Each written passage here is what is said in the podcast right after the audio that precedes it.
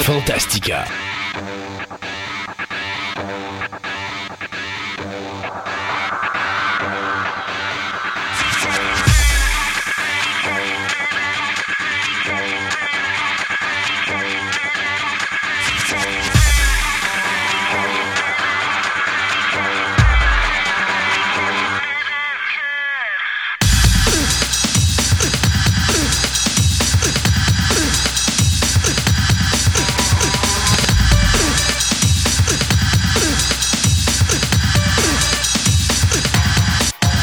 Bonjour mesdames et messieurs, bienvenue à cette 59e édition de Fantastica euh, Radio Web. Euh, Mon nom est Christophe Lassens et à mes côtés, j'ai Sébastien Côté. J'ai eu peur d'un coup.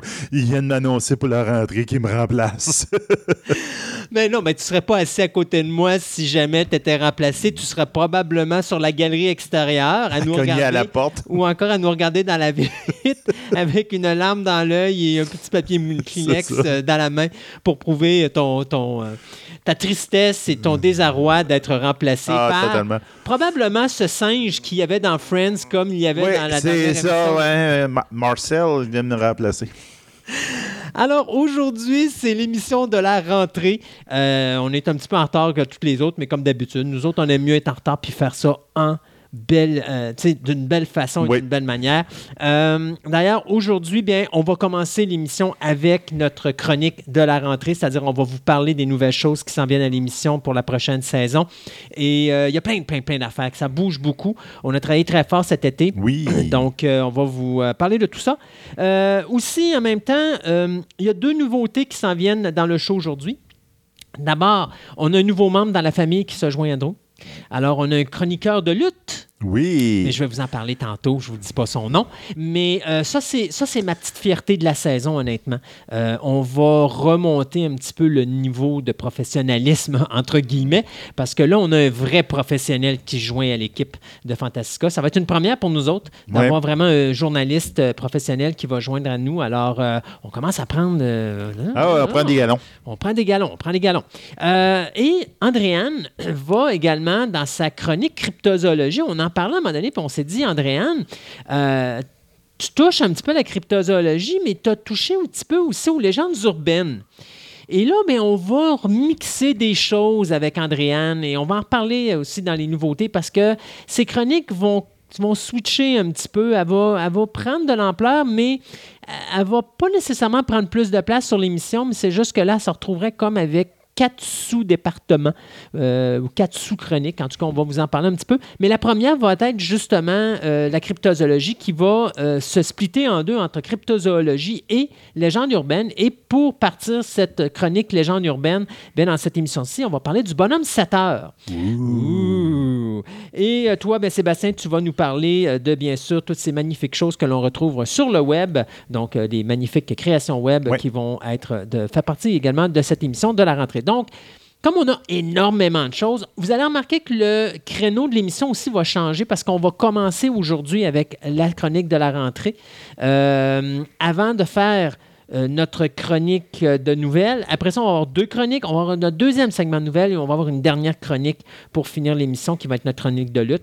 Avant de tomber dans le ciné-nostalgie, dans lequel on va vous parler de deux films aujourd'hui, donc Hidden Figures et euh, Space Cowboys. Cowboys. Donc deux films qui ont rapport avec les voyages euh, de la NASA dans l'espace ou tout simplement comment que ça se passe à la NASA. Donc on va toucher à Terre et dans l'espace. Donc deux bons films dont on va vous parler en fin d'émission. Donc on s'arrête là et on vous commence déjà ça avec Let's go, on y va.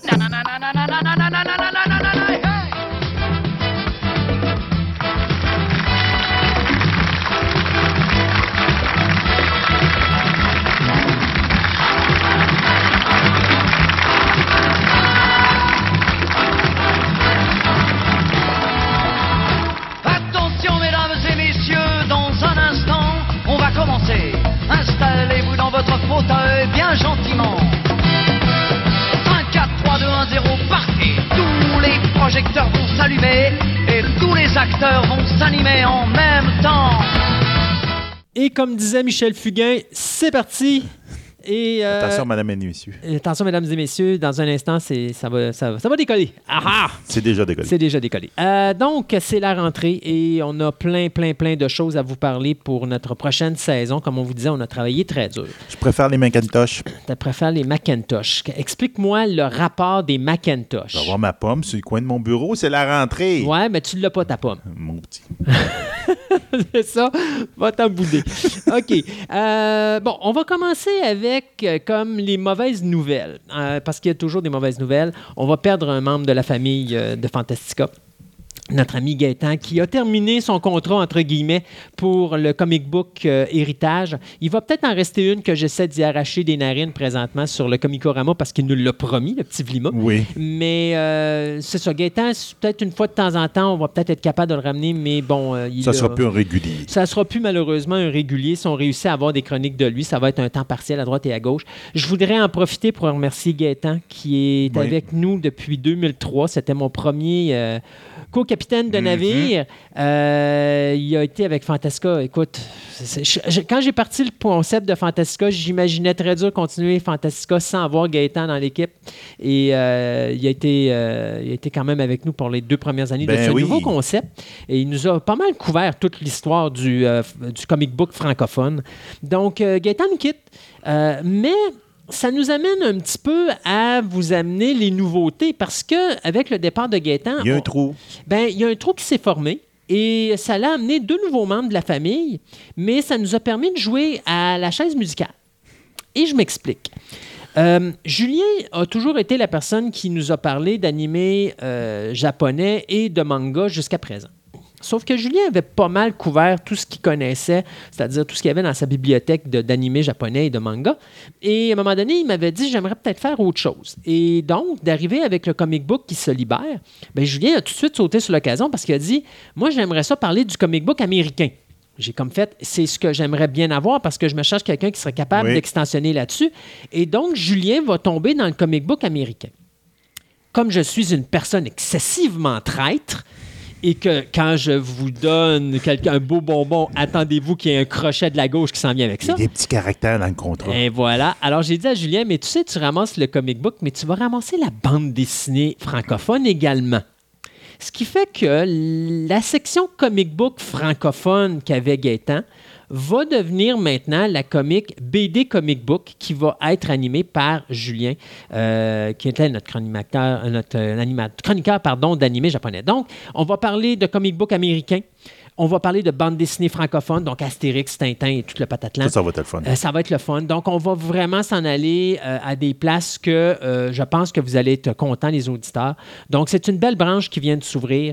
Et donc, grâce à ça, Julien va compléter donc cette, cette nouvelle chronique avec nous. On a déjà commencé à faire des enregistrements, puis je peux déjà vous dire que ça va être vachement intéressant. Mais avec le départ de Julien, dans l'animé et dans l'animé japonais et dans le manga, il y a beaucoup de gens qui vont dire Wow, mais là, on veut pas perdre ça. Mon animé est où? Oui, ben vous n'avez pas perdu l'animé parce que j'ai trouvé. euh, Julien nous a présenté à un autre chroniqueur d'animé japonais qui a son propre show sur YouTube présentement et qui euh, a accepté gentiment de faire partie de la famille. Euh, C'est Luc Biron qui va s'occuper maintenant de la section animé japonais et manga. Donc, encore là, j'ai fait plusieurs chroniques avec Luc. Vous allez voir, c'est vraiment le fun. Puis, honnêtement, là, sincèrement, quand j'ai commencé à parler avec Luc pour sa chronique euh, d'animation, euh, à un moment donné, j'avais vraiment l'impression que c'était Julien que j'en avais, avant, euh, avant, avant de moi. Ils ont à peu près la même diction, la même façon de parler, le, petit, le même petit rire nerveux. Fait que, à part le fait, vous allez voir que Julien a des, je vous dirais, des, des pensées plus directrices que, que, que- Pas Julien, mais que Luc a des pensées plus directrices que notre ami Julien. Vous n'allez pas voir une grosse différence entre les deux. Ça fait que ça, ça va, devrait passer comme dans du beurre. Le clash, Donc, euh, sera pas trop fort. le clash sera pas trop fort. Donc, euh, Luc, euh, bienvenue dans la famille de Fantastica. Ça nous amène à un autre changement de euh, chaise, euh, parce qu'avant d'arriver à notre deuxième nouveau chroniqueur, on va parler de ce qui se passe avec Andréane. Parce qu'Andréane, au niveau de l'archéologie, comme elle dit, elle dit là, j'ai pas mal couvert, pas mal tout. Euh, je je vais amener d'autres affaires dans l'archéologie, mais ça va être des affaires. Si je m'en vais trop dans le toucher, je vais perdre tes auditeurs. Alors, à un moment donné, on va peut-être parler de milieux ou d'endroits où est-ce qu'on fait de l'archéologie, vous expliquer un petit peu c'était quoi, puis qu'est-ce qu'on a amené, tout ça. Mais l'archéologie, ça va commencer à devenir un petit peu plus compliqué. Et à un moment donné, je cherchais euh, quelqu'un pour nous parler de paléontologie, c'est-à-dire les dinosaures. Les dinosaures. Et donc, Andréane, étant une archéologue, a sauté tout de suite sur l'occasion de dire Je veux faire de la paléontologie. Et j'ai comme fait ben, c'est Je veux parler de Jurassic Park. Non, c'est pas ça. Ouais, ben, indirectement, c'est comme ça. Alors, donc, on a une nouvelle chronique qui va se jumeler avec Andréane, qui va être sur la paléontologie, qui va s'en venir dans les euh, prochains, euh, prochaines semaines ou les prochains mois. Donc, elle va parler de Dino. Euh, et rien à voir avec Dino des pierres à feu. Non, non, pas de mais non, mais c'est ça. Donc, elle va toujours nous parler d'archéologie, mais va se jumeler à l'archéologie, c'est-à-dire que si, mettons, on suppose qu'habituellement, on a archéologie, mythologie, bien maintenant, on va avoir archéologie, mythologie, et une fois sur deux, au lieu de ça soit, mettons, archéologie, mythologie, archéologie, mythologie, ça va être archéologie, mythologie, paléontologie, mythologie, archéologie. Donc, je pense que vous comprenez la logistique, là, c'est qu'on va mixer l'archéologie et la paléontologie une fois On sur va les alterner. On va les alterner. Euh, donc, ça va être une autre chose qui va venir à Fantastica, euh, qui va être plaisante. Et toujours avec Andréane, qui, bien sûr, au niveau de la mythologie, parlait déjà de cryptozoologie. Bien là, on va mixer la cryptozoologie avec les légendes urbaines dont on vous a parlé au début d'émission et dont aujourd'hui on va avoir la première chronique, euh, avec un beau petit nouveau thème musical qui est assez fréquent, merci. Je l'aimais, je l'ai pris.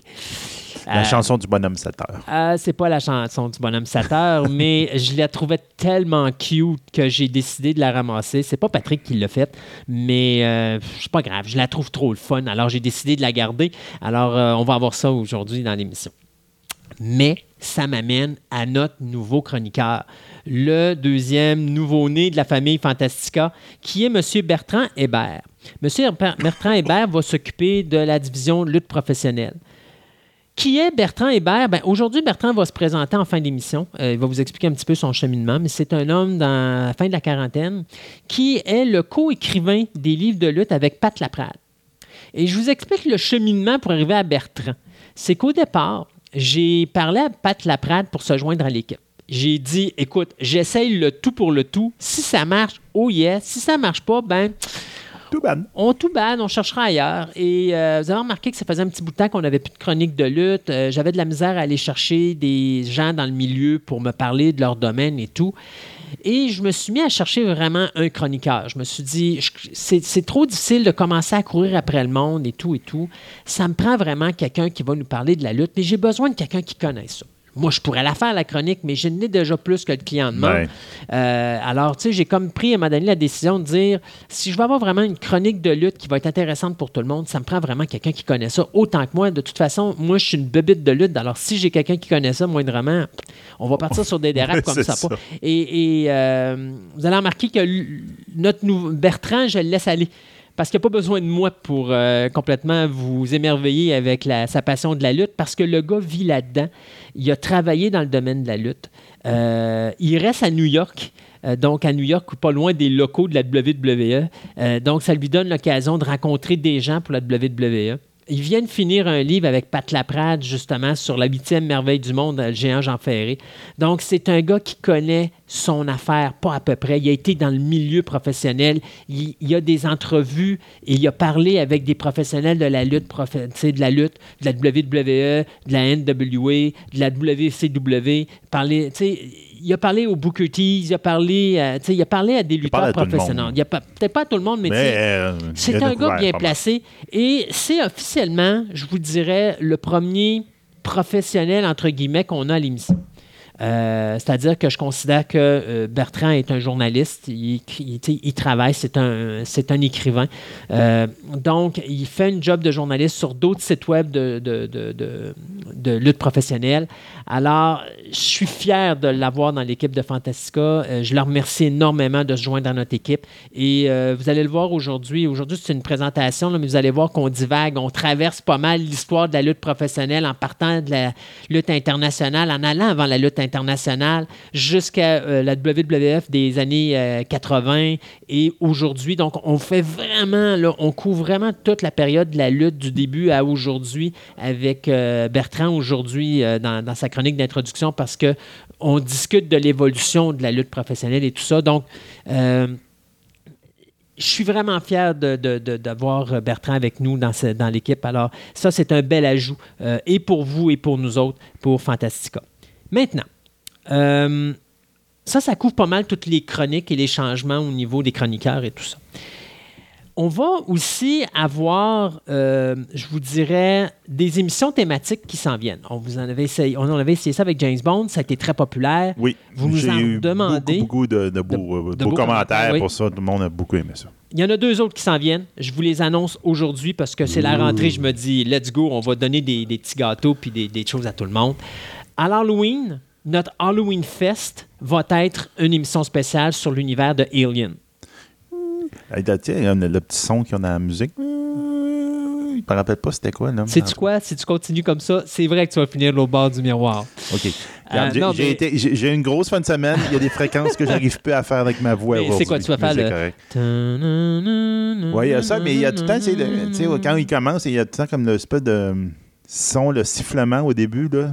Ah oui, le... Oui, c'est ça. Ouais, non, c'est correct. Bon, anyway, ben, bon, on passe à d'autres choses. un sifflement que tu vois dans le film de Blade Runner en 82. Oui. Bon. Anyway, Alien, on aura une émission de trois heures juste sur cet univers-là. Ouais, ça, ça va être le fun. Alors, là-dedans, bien sûr, on va couvrir toute l'histoire cinématographique de Alien, que ce soit du premier au quatrième film, en passant par les deux euh, Alien versus Predator et les deux prequels qui ont été faits, c'est-à-dire Prometheus et Alien Covenant. On va parler de jeux vidéo et M. Hébert va nous parler. Puis on parle de Martin ici, parce que là, maintenant, on n'a pas le choix. hein, on ne peut pas dire M. Hébert, c'est Martin ou c'est Bertrand. Euh, on va parler d'anthropologie sur la créature d'Alien, l'évolution de la créature et tout ça. Donc, ça, c'est la première, euh, la première émission qu'on va avoir à Halloween- l'Halloween Fest. Et le Christmas Carol subit également une modification cette année. Parce qu'avant, je faisais toujours dans le Christmas Carol des présentations de vieilles chroniques du À un moment temps, donné, il va manquer. présent et futur. Je pourrais encore le faire, mais euh, c'est sûr et certain que j'ai du monde qui m'ont dit, tu sais, ton passé, c'est c'est le fun, mais c'est pas c'est plate parce que ça parle de choses qui sont plus nécessairement là. J'ai comme fait, ouais, vous avez raison. Donc à ce moment-là, j'ai dit, pour le Christmas Carol, on va refaire également là une émission spéciale. Et là, on va couvrir quelque chose dont l'année dernière, c'était officiellement le 50e anniversaire. Et c'est la planète des singes. Donc, on va vraiment couvrir tout l'univers de la planète des singes, du roman de Pierre Boulle, euh, en passant par toute l'histoire cinématographique. Et après ça, encore une fois, Martin va nous parler d'anthropologie, toute l'anthropologie et du roman, euh, comment que M. euh, Boulle s'est servi de, l'univers humain pour transférer ça aux singes et tout ça. Ce sont les deux prochaines grosses chroniques spéciales qui s'en viennent que j'ai décidé de jumeler à des événements spéciaux, donc c'est-à-dire notre, émission spéciale Halloween Fest et l'émission spéciale de euh, Noël qui est le Christmas Carol. Et je pense que c'est un peu ça qu'on va faire. Euh, je pense qu'on va les mixer là-dedans, nos, nos- nos émissions spéciales, à travers des événements spéciaux. Euh, bien sûr, encore une fois, on va continuer à participer de toute manière à des événements. Il y en a un au mois d'octobre qui s'en vient, Ouais. on va vous reparler bientôt, où est-ce qu'on va faire des enregistrements live et de l'animation live dans un endroit spécifique. Ça, on n'arrête pas d'en faire. On va peut-être en faire moins, peut-être d'après moi, une ou deux fois par année, gros max. Euh, parce que Ça ressemble pas mal à ce qu'on faisait. Là. Ouais, ben, ouais, ça, oui, effectivement. Euh, je vais peut-être garder ça une ou deux fois par année pour dire qu'on le fait. Euh, parce que ça demande beaucoup d'énergie, ça demande beaucoup de déplacement et puis ça demande beaucoup de, de, de, de, préparation. Ouais, puis c'est pendant toute la journée, presque toute la Puis journée. autres, on est là, ça. là, ça nous, nous bloque une journée dans la semaine. là. Exactement. Alors là, nous autres, ben, c'est du 9 h le matin à 5 h le soir. Des fois même, on finit plus tard. là. Je me rappelle le dernier événement qu'on a fait. On avait Moi, j'avais fini à 6 h 30 le soir. J'étais vidé. Fait que, tu sais, c'est des grosses affaires. Euh, c'est pas évident à produire. Alors, euh, le 19 octobre, il y en aura une autre. On va vous en reparler tantôt, euh, ben, pas aujourd'hui, mais dans une prochaine émission, euh, parce que je veux vraiment euh, confirmer les choses. tout confirmer c'est là. qui qu'on va pouvoir parler là, Exactement. qu'est-ce qu'on va faire. Mais ça s'en vient. Donc, euh, le 19 euh, octobre, on va être dans un endroit. Donc, si vous voulez nous venir nous rencontrer, ben, ça va être possible pour vous de le faire. Pour finir, ça va. euh, on, a une, ben, on a deux nouvelles technologies qu'on veut vous parler. Oui. Alors, la première, on va.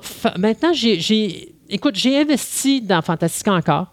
C'est pas un gros investissement, mais cet investissement-là me permet de faire des entrevues téléphoniques et de les enregistrer. Ça, c'est super le fun. Ça, mesdames et messieurs, vous n'avez pas idée à quel point pour moi c'est euh, c'est une montagne sur les épaules qui vient de s'enlever. Mhm. Parce que la majorité du temps, quand je suis obligé de faire des entrevues spéciales, je suis obligé de me déplacer, de trouver un local. Puis on vous dit depuis le début de, de- de de notre podcast que Christophe reste dans le Grand Nord. Ouais, je reste dans le Grand Nord, c'est ça. Et non, mais il faut que je trouve un local Ben où oui, est-ce qu'on va passer une journée là, puis faire venir des gens dans cet emplacement-là pendant toute une journée, puis préparer des entrevues. Et la majorité du temps, ce qui se passe, j'ai toujours des cancellations. Donc, j'ai à peu près la moitié de mes entrevues que je posais faire qui sont annulées parce que les gens ne peuvent pas se déplacer, parce qu'à la dernière seconde, il est arrivé un imprévu. Et donc, c'est toujours un travail acharné de toujours essayer de trouver de quoi pour remplir, puis c'est fatigable, c'est épuisant. Puis encore là, je commence à 9 h le matin, je finis à 5 h, 6 h le soir, je suis vidé. Ah, c'est une méchante journée. C'est énormément de travail. Euh, donc, l'équipement que je me suis acheté me permet de faire des entrevues téléphoniques. Ça l'amène deux coins positifs. D'abord, un, ça va me libérer beaucoup, donc ça va me permettre de faire des entrevues beaucoup plus facilement avec des invités. Donc, de permettre à des gens que normalement on ne peut pas avoir en entrevue ou encore que des fois on essaie de s'organiser. Je vous donne un exemple. J'ai fait une entrevue avec Steampunk, avec l'organisateur de Steampunk Québec, euh, le président de l'organisation. Et ça faisait plus de trois mois qu'on essayait de Oui, se trouver facile. Euh, un moment où est-ce qu'on pouvait faire de quoi ensemble. Puis on n'était jamais, jamais, jamais capable. Quand lui était disponible, moi, je l'étais pas. Quand moi, j'étais disponible, lui, n'était pas. Dès le moment que j'ai eu ce petit bébédule-là, la première entrevue que j'ai faite, c'est avec lui. Et euh, ça s'est fait dans le temps de genre 24 heures. Il a dit ben, Je suis disponible tel matin. Ben, ça donne bien, moi aussi. Alors, euh, j'ai téléphoné, on a fait l'enregistrement par téléphone. Ça va donner une petite différence au niveau du son, c'est sûr. C'est une ligne téléphonique que vous Un allez peu comme entendre. les- la chronique Skype, Skype que je fais, entre autres avec François. là. Ouais. C'est qu'on on le sent là, avec euh, euh, Elisabeth euh, Oui. euh.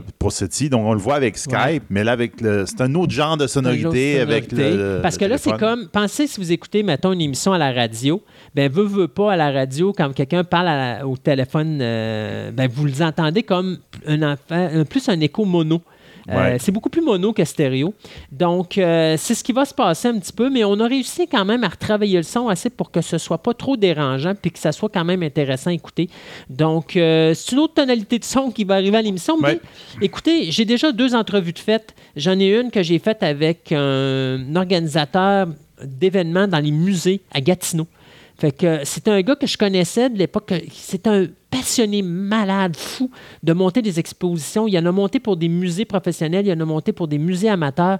Et j'ai fait une entrevue d'une demi-heure avec lui. Euh, lui est à Gatineau, moi je suis à Québec, mais l'avantage d'avoir un téléphone par câble, j'ai pas de longue distance à payer. Et en étant connecté sur ce petit engin-là, j'enregistrais la conversation.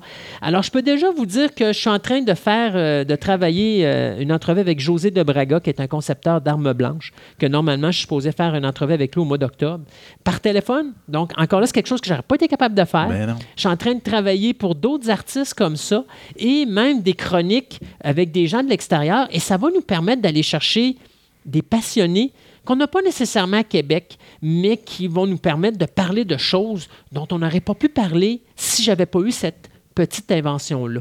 Alors, euh, c'est des choses vraiment superbes qui s'en viennent à Fantastica. L'autre petite technologie dont on va vous parler, eh bien, c'est une technologie, c'est une application. Euh, je ne sais pas comment on peut l'appeler. On va l'appeler l'application Fantastica. C'est une application, oui, mais c'est une, une web-based. Donc, c'est pas vraiment une application que vous installez sur votre cellulaire, votre, sur, votre tablette ou encore sur votre ordinateur. C'est plus comme c'est par le web, mais ça a le look et le feeling d'une application. C'est ça. Alors, vous allez aller sur la page web de Fantastica. Sur la page web, à ce moment-là, ce que vous allez faire, vous allez tout simplement cliquer sur euh, l'icône podcast. Et quand vous cliquez sur l'icône podcast, vous allez descendre jusqu'à la section chroniqueur. Et quand vous allez arriver en haut de la chronique, vous allez marquer si vous voulez avoir une chronique spécifique, cliquez ici. Et ce que ça va faire quand vous allez cliquer là-dessus, c'est que vous allez avoir l'ouverture de l'application où est-ce que vous allez voir Fantastica Radio Web et vous allez avoir en bas un, triangle qui fait le Home, qui est la page d'ouverture sur laquelle vous êtes. Vous avez les épisodes, ça c'est si vous voulez aller, aller directement sur un épisode spécifique, mais vous avez le mot chronique. Et ça, c'est hyper important. Et ça, là-dessus, on était vraiment content de travailler cette, cette application-là parce que il y a beaucoup de gens qui me disent Christophe, il me semble que tu ne parles pas souvent de, figurines de collection. Puis là, je leur dis, ben oui, je, parle autant de figurines de collection qu'on parle d'anthropologie ou d'archéologie ou de ci ou de ça. ils sont tous là. Et là, ils me disent, ben on ne les voit pas. Et quand j'ai commencé à aller leur chercher les chroniques, je me suis rendu compte, à cette époque-là, on était rendu à 49 ou 50 émissions. Je me suis dit, hey, sais-tu quoi, là, ça commence à être un bordel de commencer à trouver les chroniques. Ouais. Cette application-là, ce qu'elle fait, c'est la chose suivante. Vous avez dans la section chronique toutes les chroniques que nous avons euh, en ordre alphabétique. Donc, vous avez l'animé manga, vous avez l'anthropologie, l'archéologie, l'astronomie, le ciné-nostalgie, la chronique cinéma, le comic book bande dessinée, le comic book héritage ou le Hachette, la création web, cryptozoologie, la figurine, le jeu de rôle, jeu de société, jeux vidéo, littérature, lutte professionnelle, musique, mythologie, mythes et légendes, paléontologie, paranormal, passe-temps, photographie, histoire, profession passion, la chronique SETI, les sciences et technologies et finalement la table ronde. Ce qui veut dire qu'on a à peu près 25 à presque une trentaine de sujets au total dans l'émission. Puis ça, c'est quelque chose que je trouve ça super intéressant, table ronde.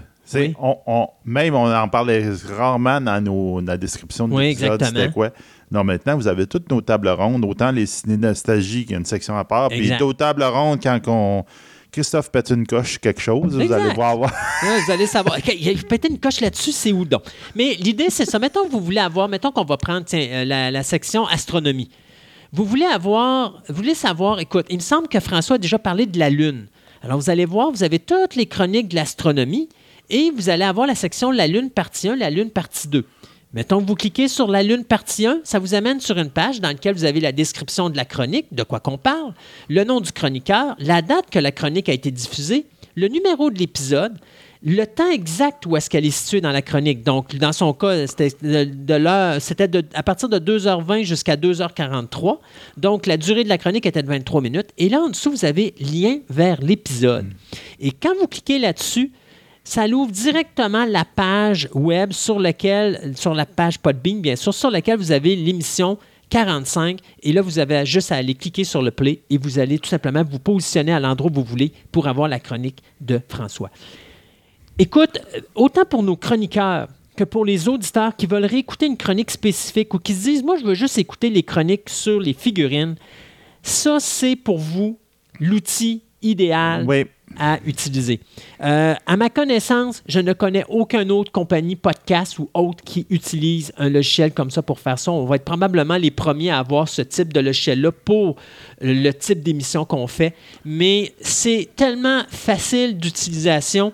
Euh, c'en est aberrant. Moi, quand tu m'as présenté ce petit logiciel-là au début, j'ai comme fait Hey, c'est donc bien admirable et c'est donc bien cute ce petit logiciel-là. oui, puis ça se travaille bien en arrière, puis tout, c'est facile d'utilisation. Pour nous autres, la programmation en arrière est hyper facile. Exact. Puis ça donne un beau produit fini, puis on va le changer, il va, il va y avoir des modifications. Comme quoi, en ce moment où on se parle, la page principale, sais, on se disait tantôt, ah, moi, il n'y a rien que la description du podcast. Exact. Mais là, il n'y a pas de lien. Non. Là, j'ai dit, regarde, tantôt, quand je vais arriver à la maison, on va mettre le lien Facebook, la page, web. Twitter, on va les rajouter, pas de on va pas tout rajouter les liens là, puis ça va se faire en. ça, va, ça, va, me prendre cinq minutes, puis ça va tout être là. Puis ça va être le fun parce que les gens pourraient même juste enregistrer ça, puis ils vont avoir accès à tout. Autant l'épisode, le nouveau qui vient de se mettre là, vous allez l'avoir automatiquement, que les autres choses. Donc, c'est un petit logiciel qui est incroyable. Et ça aussi, pour vous, les auditeurs, les auditeurs pardon, et les auditrices, ça va vous simplifier la tâche pour retrouver les chroniques que vous voulez réentendre ou que vous voulez juste entendre. Des fois, ça se peut que vous me dites, ben là, moi, j'aime juste vos nouvelles. Ben là, c'est sûr que certains que les nouvelles, vous écoutez toutes les émissions. Mais si vous dites, moi, j'aime juste Sébastien quand il dérape et qu'il parle de, De science. moi, de science.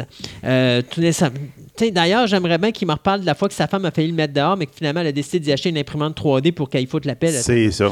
Ben voilà, ben alors vous savez, vous allez chercher dans la chronique science et vous allez chercher imprimante 3D et puis vous Partie là-dessus. 1, partie 2 sont Partie là. 1, partie 2 sont là. Donc, comme vous voyez, on n'a pas dormi sa Switch cet été. Non. Il y a beaucoup, beaucoup de choses qui euh, sont nouvelles à l'émission.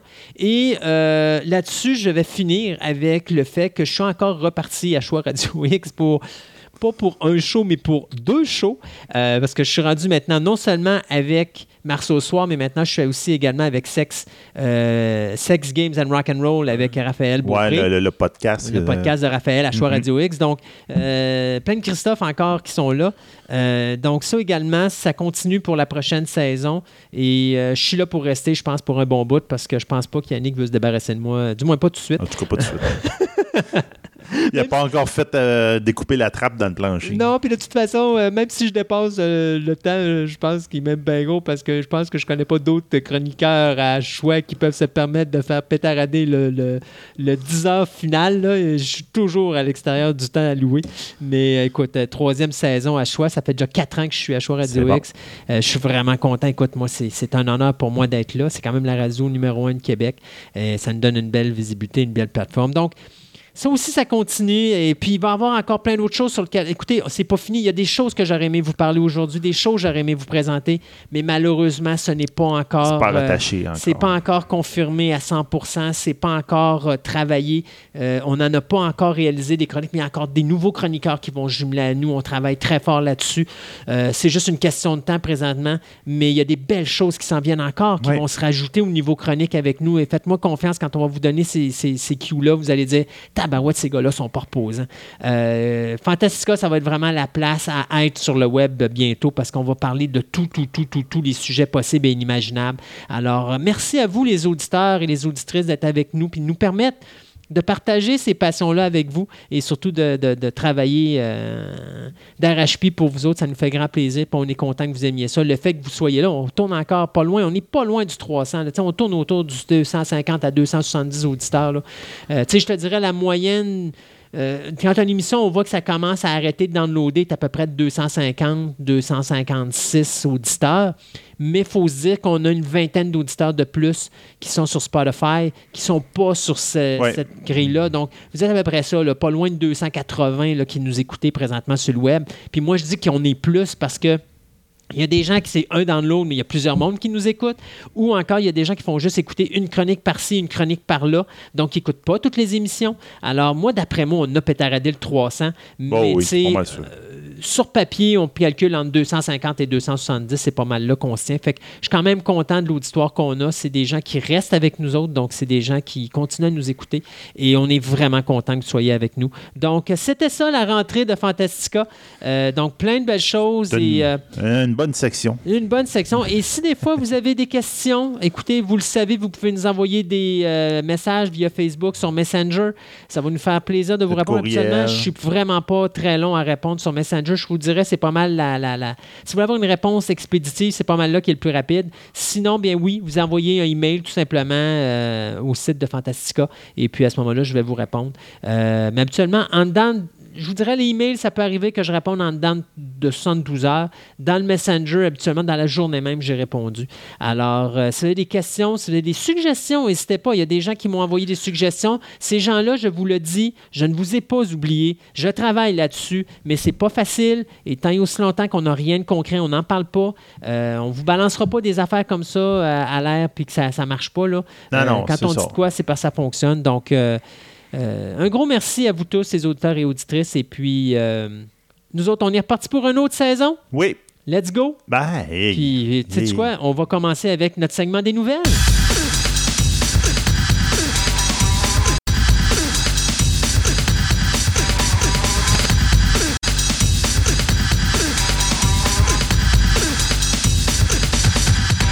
Ce segment de nouvelles vous est présenté par Vidéo Centre-Ville, le plus grand club vidéo répertoire de la ville de Québec. Vous aimez les monstres en caoutchouc, les fourmis géantes, les films espagnols, voire même les sous-titres? Une vaste sélection de DVD disponible sous un même toit au 230 Marie de l'Incarnation, Québec, ou allez visiter tout simplement leur site web au vidéocentreville.com.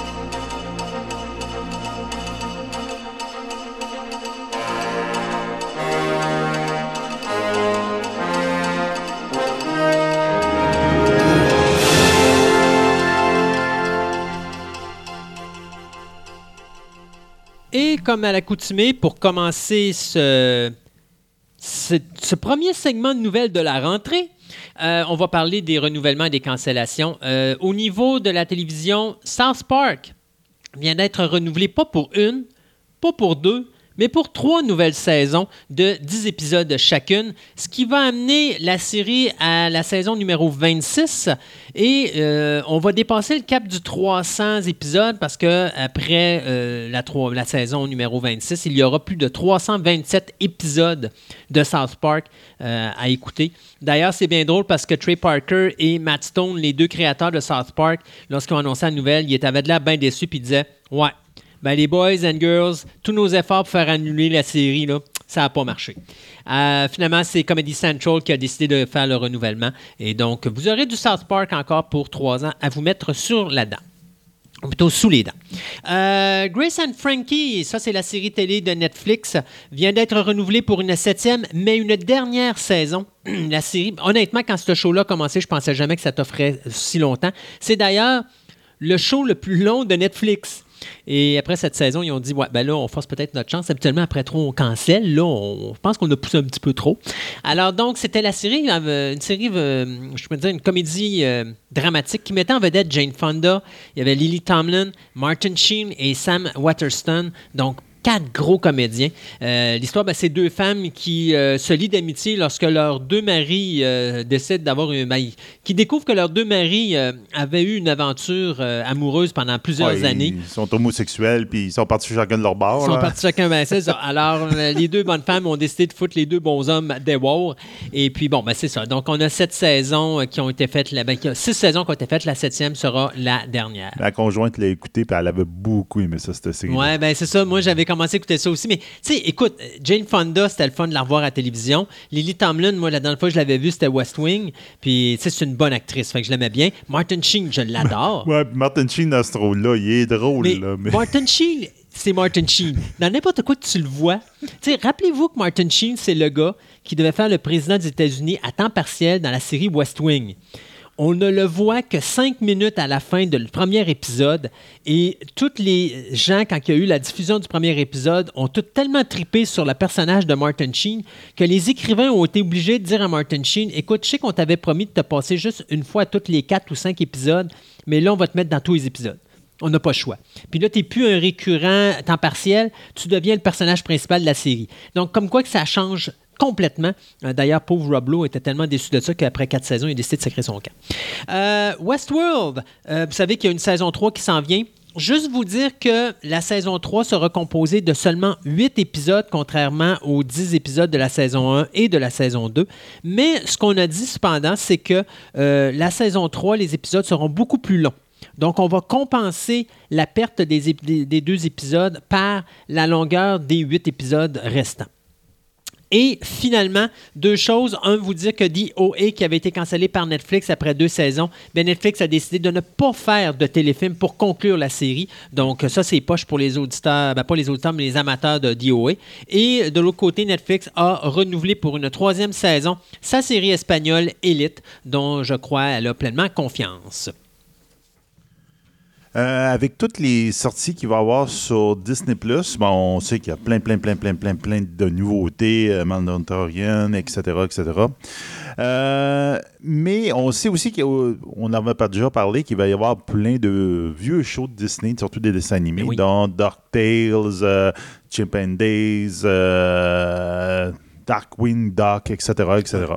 Mais on vient d'annoncer pour les, euh, au grand bonheur de, plusieurs, plusieurs, plusieurs fans que dans la programmation de Disney Plus au départ, il va on va avoir droit à The Gargoyles. Oh mon Dieu, ils ramènent ça. Ils vont ramener The Gargoyles et être ben, heureuse coïncidence quelques jours avant la mise en ligne de Disney Plus, c'est le 25e anniversaire justement de Gargoyles. C'est tu sais quoi la problématique avec Gargoyles? C'est vraiment la déception. C'est que la, la série finit en queue de poisson. Puis pour voir la fin de Gargoyles, il y a un comic qui a été fait qu'il faut acheter pour compléter votre univers de Gargoyles. Et ça, c'est vraiment poche, parce que la première saison est excellente. Ils ont apporté des modifications dans la deuxième qui ont fait qu'il y a beaucoup de monde qui ont débarqué. Et ils ont décidé d'arrêter. Et ça, c'est le problème de, de, Disney. C'est une série qui avait des suites, c'est-à-dire les épisodes se suivaient un après l'autre. Donc, il y avait une évolution ça finit pas bien, là. Ça finit vraiment en queue de poisson, là. Fait que, euh, attelez-vous, quand vous allez écouter la série, ça va finir en queue de poisson. Vous serez pas content. Il va falloir vous trouver le petit recueil qui euh, met en bande dessinée la conclusion de la série. Donc, euh, ben, comme de raison, les fans en ont profité pour sauter sur Greg Weisman, qui était le curateur du show original. Puis, c'est il y a toujours encore, puis les fans espèrent toujours, un flirt avec euh, le revival ou un reboot de Gargoyles. Puis, en tout cas, je leur souhaite peut-être que de le mettre sur la Disney Plus va peut-être refaire une nouvelle génération de fans. Oui. Puis. Peut-être avoir la fin. Pas avoir à la fin une finalité ou un remake avec Disney qui s'amuse avec ses, euh, les, nouveaux personnages en réel, les dessins animés en réel. J'avoue, Gargoyles. Ça se porte très bien à ça. Ah, ce que ça serait le fun avec des vrais personnages, puis tout, là. Ah, en tout cas, c'était un, une, belle découverte à l'époque. Ça a joué dans le milieu des années 90, à peu près. Donc, c'est. En tout cas, donc Disney Plus, je le rappelle, 12 novembre. C'est là que vous allez pouvoir mettre votre argent là-dedans. Apple ont décidé de sortir, je crois, une semaine ou une couple de semaines avant. Puis ils ont décidé de foutre le prix à 4,99 au lieu de 10$. Sauf que quelqu'un est allé me voir ça parce que j'ai dit écoute, moi, je n'ai pas accès à ça. Va voir c'est quoi qui diffuse. Et le gars m'est revenu. 4,99 par mois.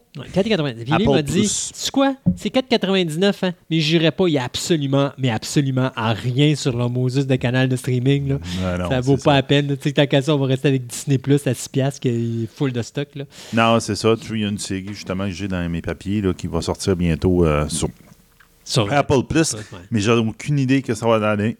ça s'appelle une série qui s'appelle Si. Donc, voir, on peut dire. Là. Avec, euh, ben, ils ont mis le gros, le gros paquet. Disons, l'acteur principal, c'est Jason euh, Moama. Euh, Jason Momoa. Donc, Momoa.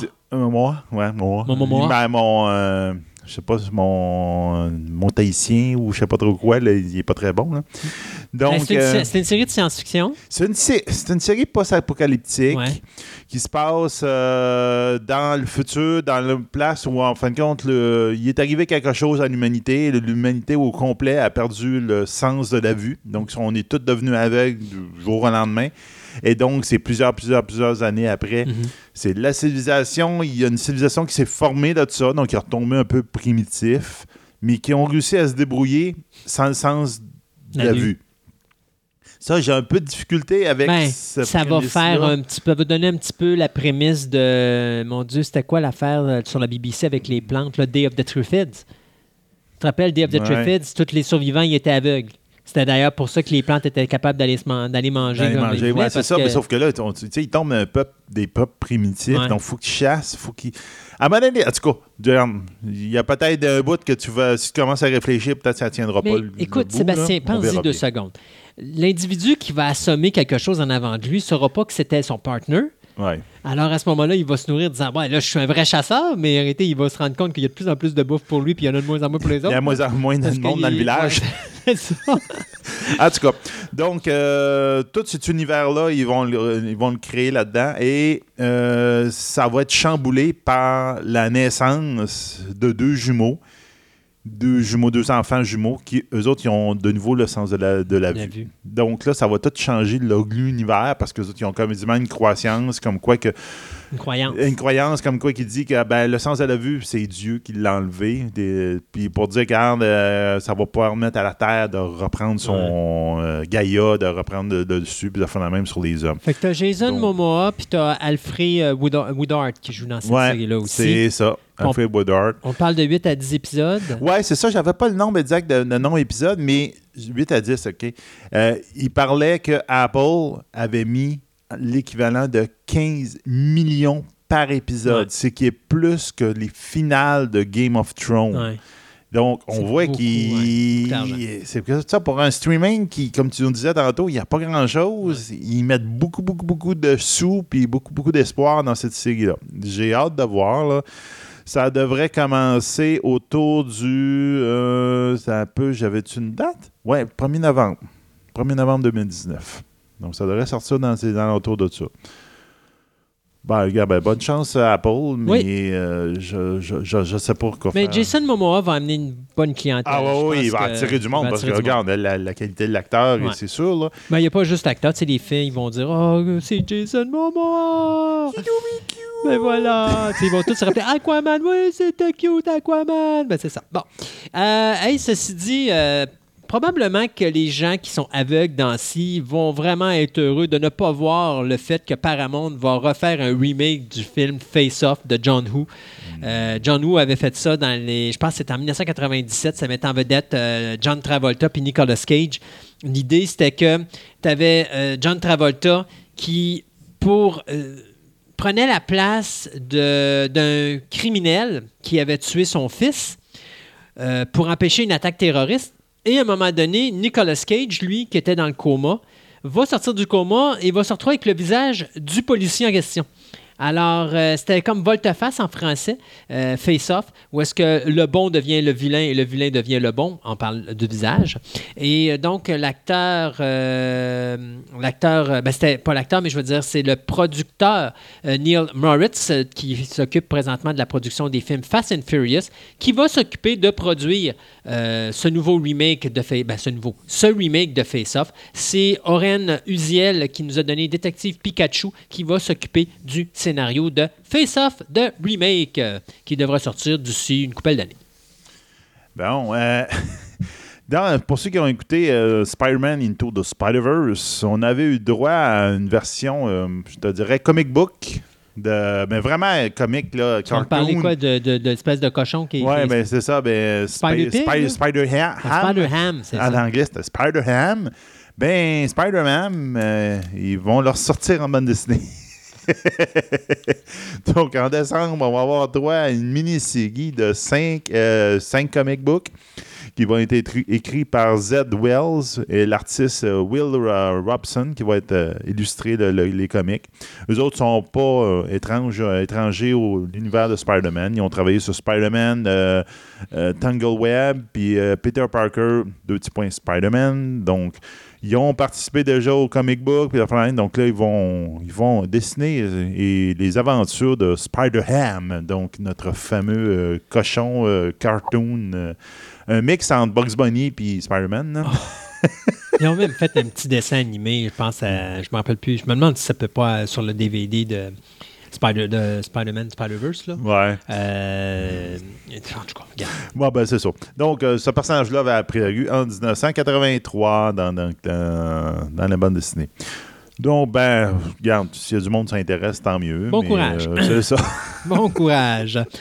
Vous cherchez du Stephen King à vous mettre sous les yeux après avoir vu le remake de Hit 2. Mais arrêtez, on concluait le remake de Hit avec ce deuxième film qui est sorti récemment, qui a été un gros succès.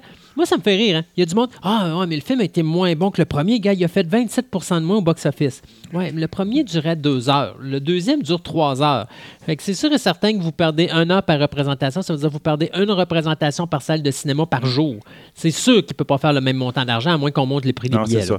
Mais je sais que j'ai vu que les critiques, ben, pas, pas mitigées. Je sais que c'est un succès, là, mais il y avait du monde qui. Ah, c'était bizarre, là, les, les critiques. Mais écoute, le deuxième. se partageaient ça. Le deuxième, il ne peut pas être aussi bon que le premier parce que, d'abord, un, la magie de la découverte est finie. Oui. Et deuxièmement, tu dois instaurer les personnes âgées, mais là, le temps que le monde fasse un lien avec les jeunes, à moins que visuellement ils nous le montrent. Euh, il montre. C'est ça, je pense je viens de me rappeler, il y a du monde qui m'avait parlé que de ce film-là, puis il me disait que justement, il faisait beaucoup, beaucoup, beaucoup de flashbacks pour montrer comme des scènes du premier film, pour expliquer qu'est-ce qui se passait dans le deuxième film, comme si tu avais besoin de ça. Tu avais besoin, tu n'avais pas vu le premier pour aller voir le deuxième. C'est Hit 2. Donc, tu vas voir le premier avant. Techniquement, Donc, il paraît que, ça fait des temps morts, mais assez important que là, tu dis OK, là, c'est beau, je l'ai vu le premier, arrête de me le montrer. C'est comme. Mais c'est avec l'avènement du DVD aujourd'hui puis euh, d'Internet, tu n'as plus besoin vraiment de remettre des séquences dans un ben film. non, c'est ça. Regarde, ils savent qu'il y a un 2, là, tu es supposé avoir vu le premier. Tu sais qu'en plus, il existe une version ultra longue. Hein? Ils vont mettre le premier film à l'intérieur du deuxième.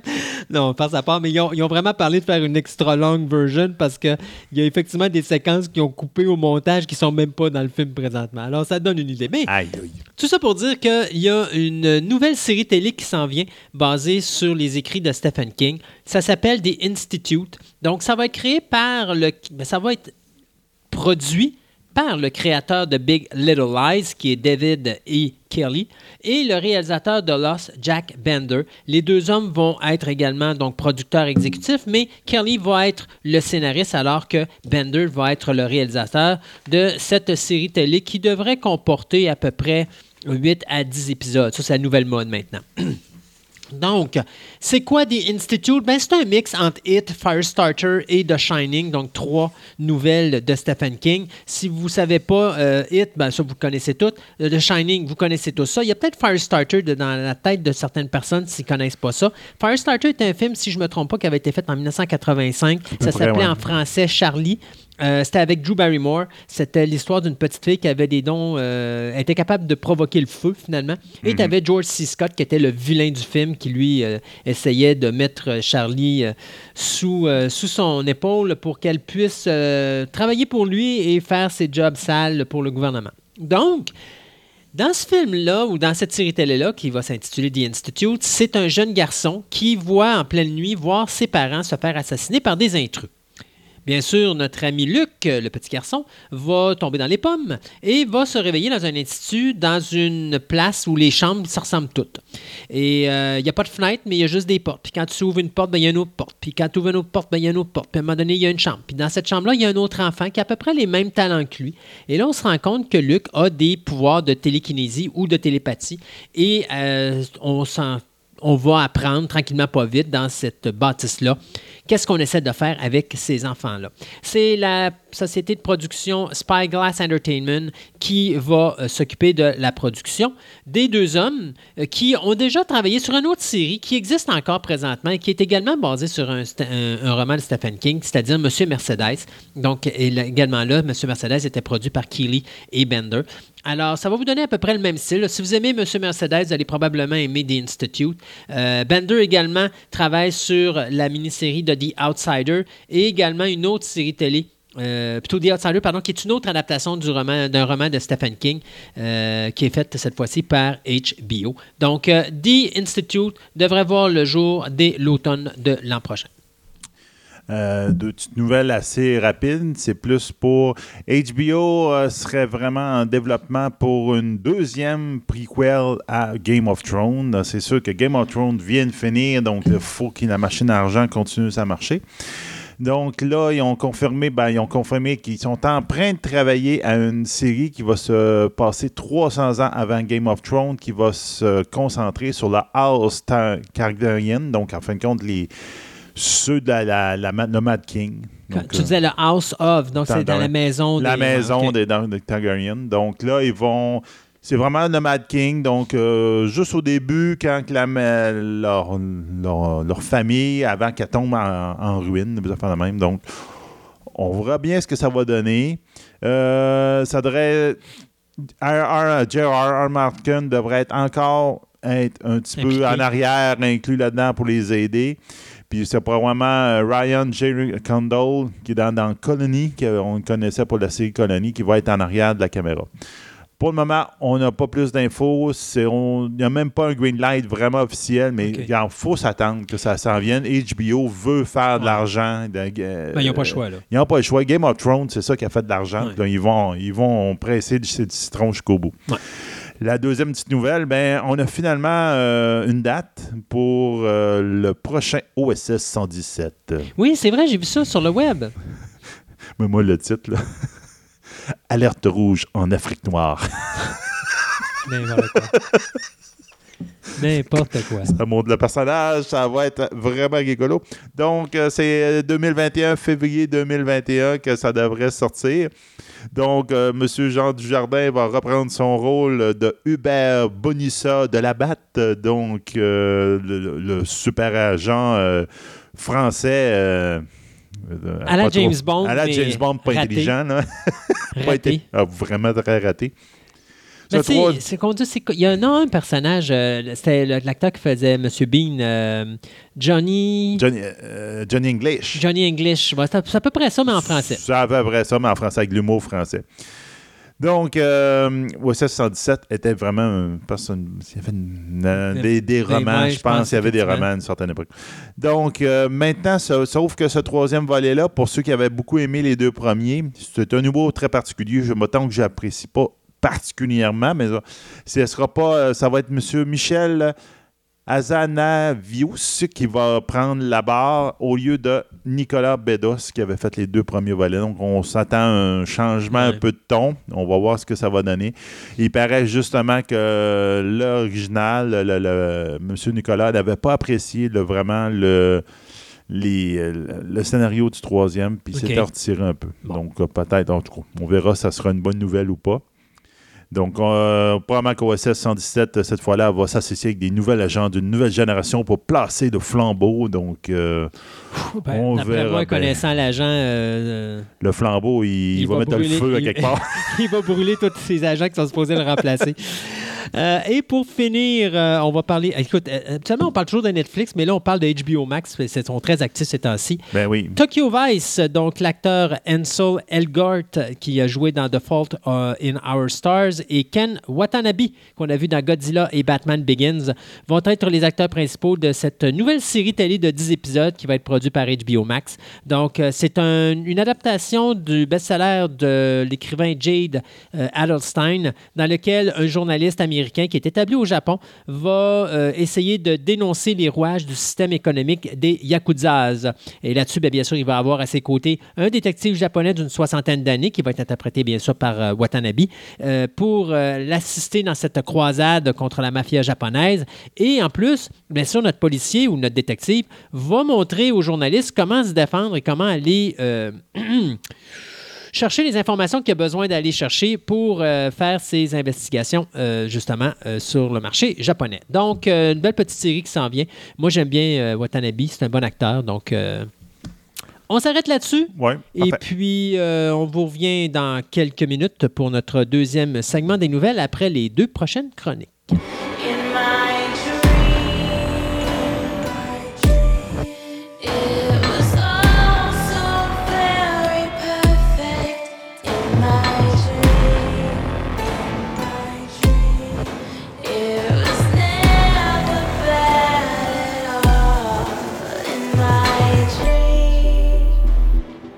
Dans notre chronique cryptozoologie, non, on ne parlera pas de lutte professionnelle, non, on ne parlera pas de films d'horreur, on va parler de du bonhomme croque-mitaine. 7 heures. bonhomme 7 heures.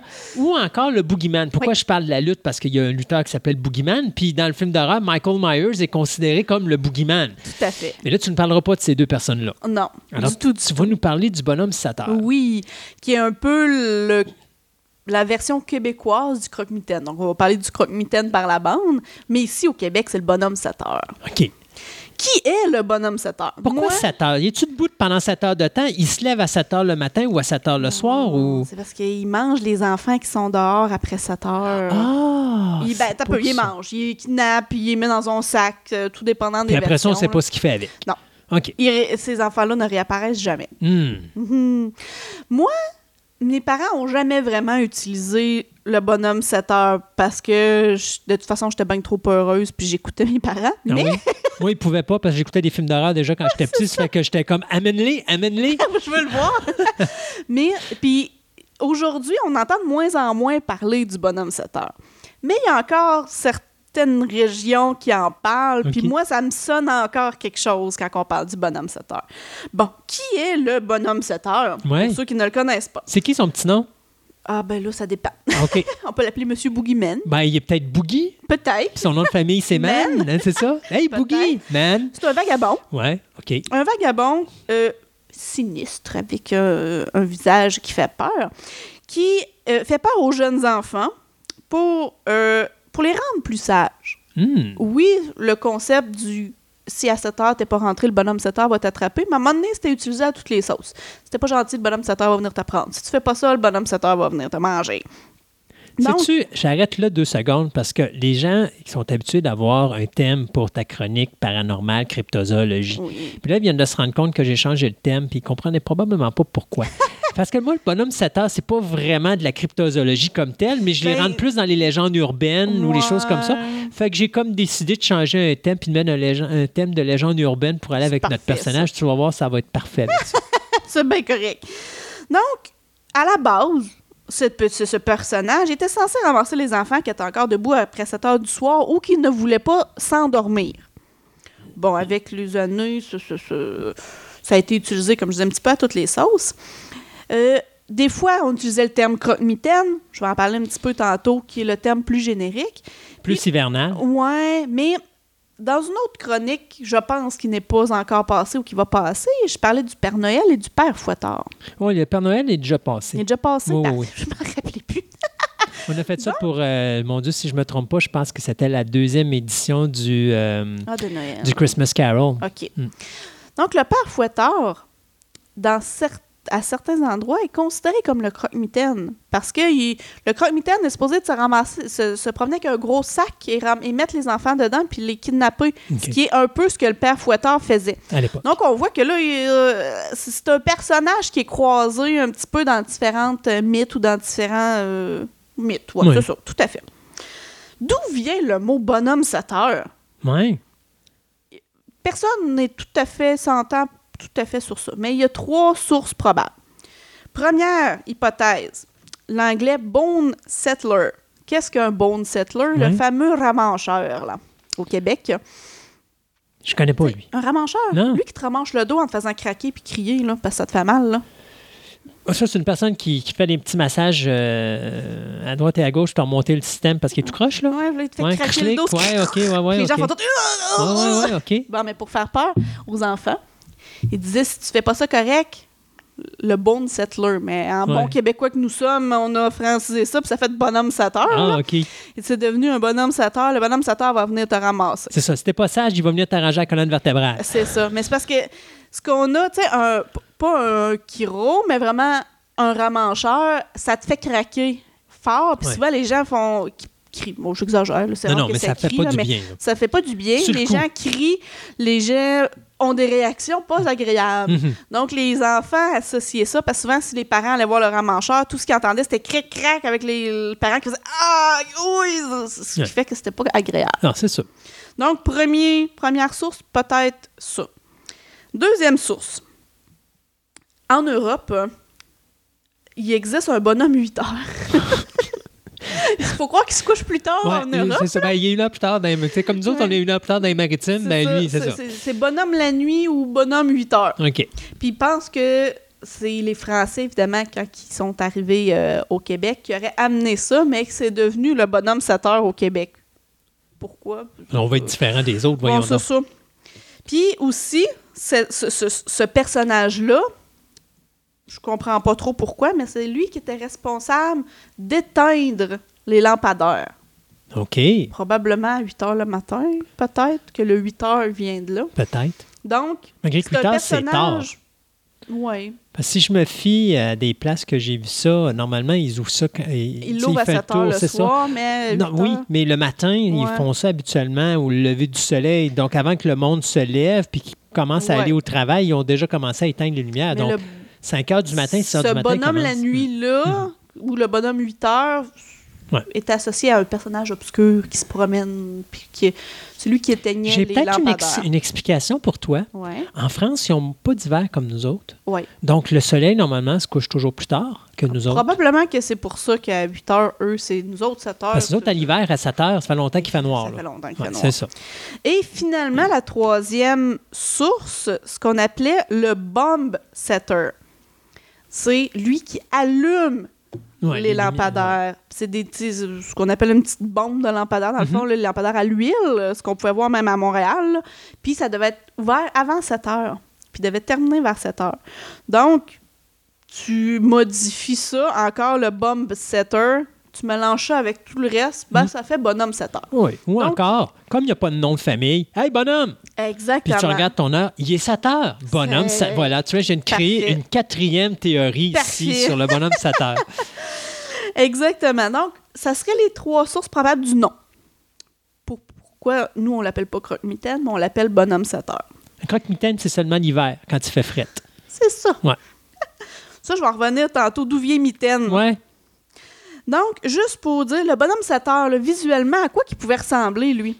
On parle évidemment d'un vieux bonhomme, donc un vieil homme, qui porte un chapeau, une canne, une cape et un sac. Mhm. Lien avec le père fouettard de tantôt.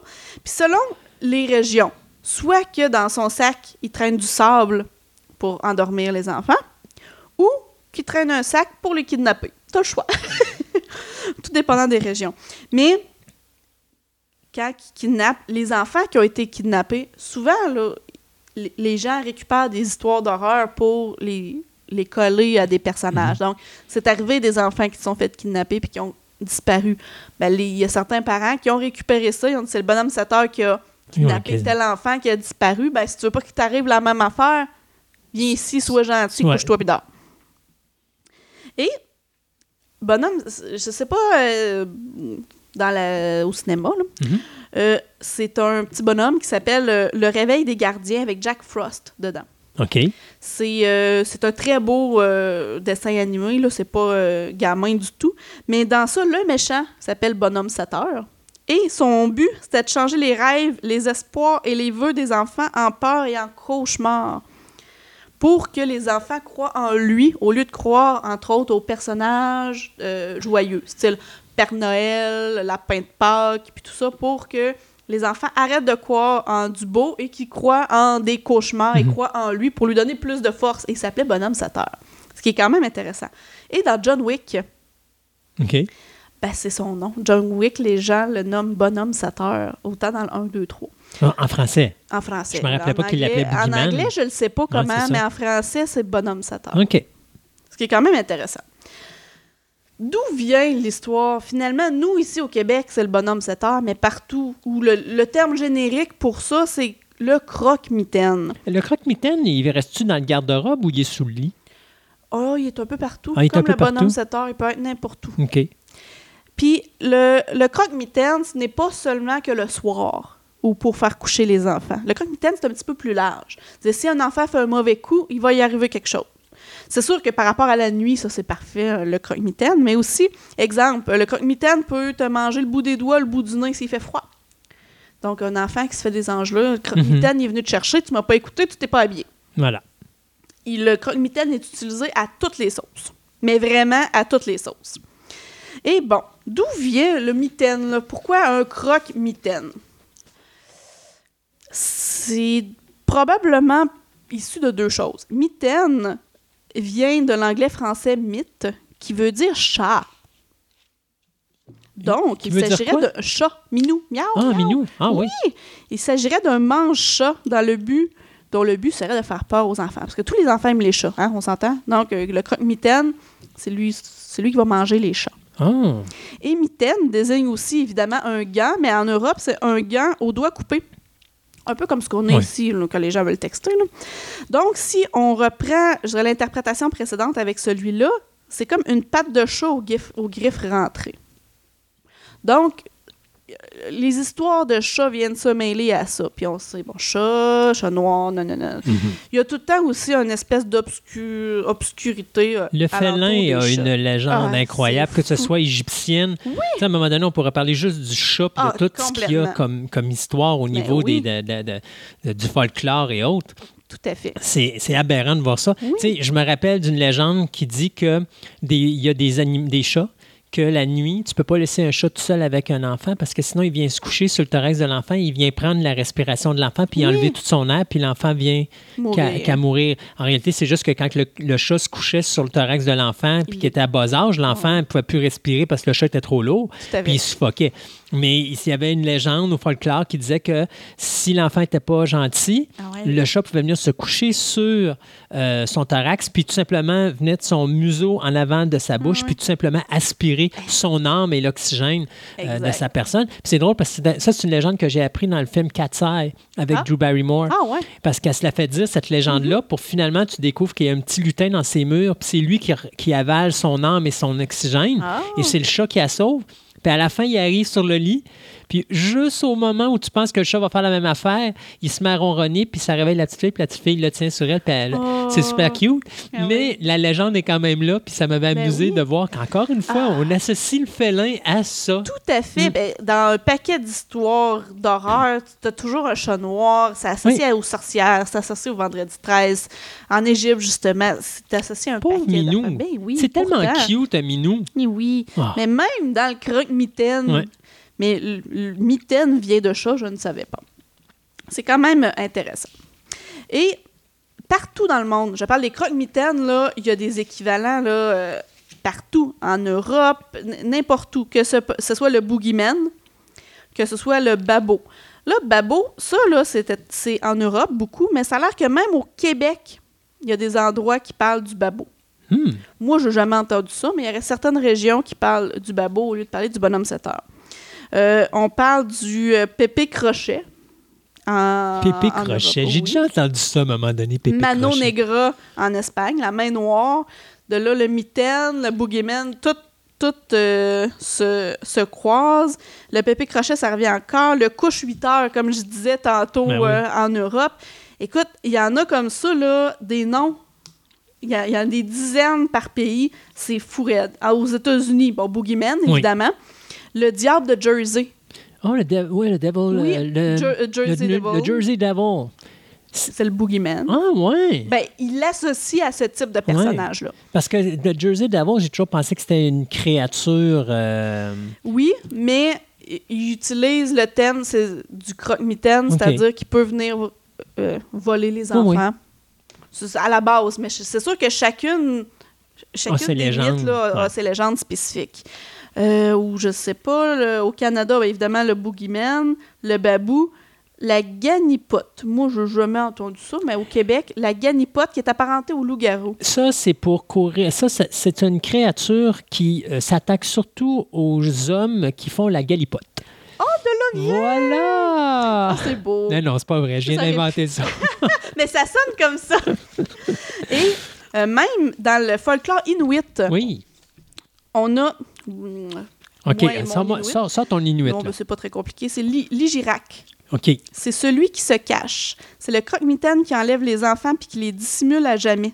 Les Inukshuk servaient aux enfants qui réussissaient à se sauver de cette créature-là pour retrouver leur chemin. OK. on voit que mhm. partout, euh, ça, revient à ça. Et il y a même une lune de Saturne qui s'appelle Igirac en référence à cette créature. Ou sinon, tu as le je vais ressortir mon Inuktitut ici. Le Kalupidluit, qui est aussi un autre croque-mitaine de la mythologie inuite, qui se cache dans l'eau cette fois-ci et qui capture les enfants qui s'aventurent trop près des fissures et désobéissent à leurs parents. Et d'ailleurs, le croque-mitaine, aussi dans la définition de base, il, se cache souvent sur le bord des, euh, des cours d'eau et noie les enfants qui n'écoutent pas. Hmm. Donc, c'est quand même assez intéressant. Et j'aimerais terminer par une petite euh, déclaration de Stephen King. qui a écrit ça dans, au début de son livre Danse macabre, de, avant mhm. d'embarquer dans le livre. Ça a euh, six lignes, là, c'est pas très long, puis j'ai tellement trouvé ça euh, amusant. amusant. Il dit Le soir, quand je viens de me coucher, je m'assure toujours que mes deux jambes sont bien sous le drap, une fois les lumières éteintes. Je ne suis plus un enfant, mais je ne supporte pas qu'une de mes jambes pende au-dessus pendre au dehors quand je dors. Car si jamais une main glacée surgissait de dessous le lit pour m'agripper la cheville, je pourrais en hurler. Oui, je pourrais hurler à réveiller les morts. Bien sûr, comme nous le savons tous, ce genre de choses n'arrive jamais. Dans les histoires qui suivent, vous allez rencontrer toutes sortes de créatures des ténèbres, des vampires, des succubes, une chose qui vit dans les placards, d'innombrables autres rares. Mais aucune d'entre elles n'est réelle. La chose qui, sous mon lit, guette ma cheville ne l'est pas davantage, je le sais. Mais je sais aussi que si je prends bien garde à laisser mon pied sous les couvertures, elle ne pourra jamais m'attraper. Comme quoi, même les adultes, on pense toujours à cette Moses de bébête qui est en dessous du lit, mais il faut pas le dire à nos enfants parce qu'ils vont avoir peur. Mais on a toujours peur du bonhomme 7 heures, même rendu adulte. Qu'est-ce qu'il fait avec les enfants, le bonhomme 7 heures? Il les met dans son sac, il part avec. C'est quoi, il fait une collection d'âmes? Je ne sais pas. Peut-être qu'il les mange. Pour les Ouais, dévorer. Comme le Père les Noël. enfermer euh, comme le père Fouettard. Ben, le Père Fouettel, oui, c'est vrai, c'est vrai. C'est le Père. Ouais, ouais. Pour les dévorer. C'est peut-être bon. Je sais pas. Ils doivent partir avec leur âme ou peu importe. Exactement. On le sait pas. C'est ça qui fait le plus peur. Hmm. Andréane, sur cette note et ce nouveau thème de légende urbaine, merci beaucoup. fait plaisir. Bye.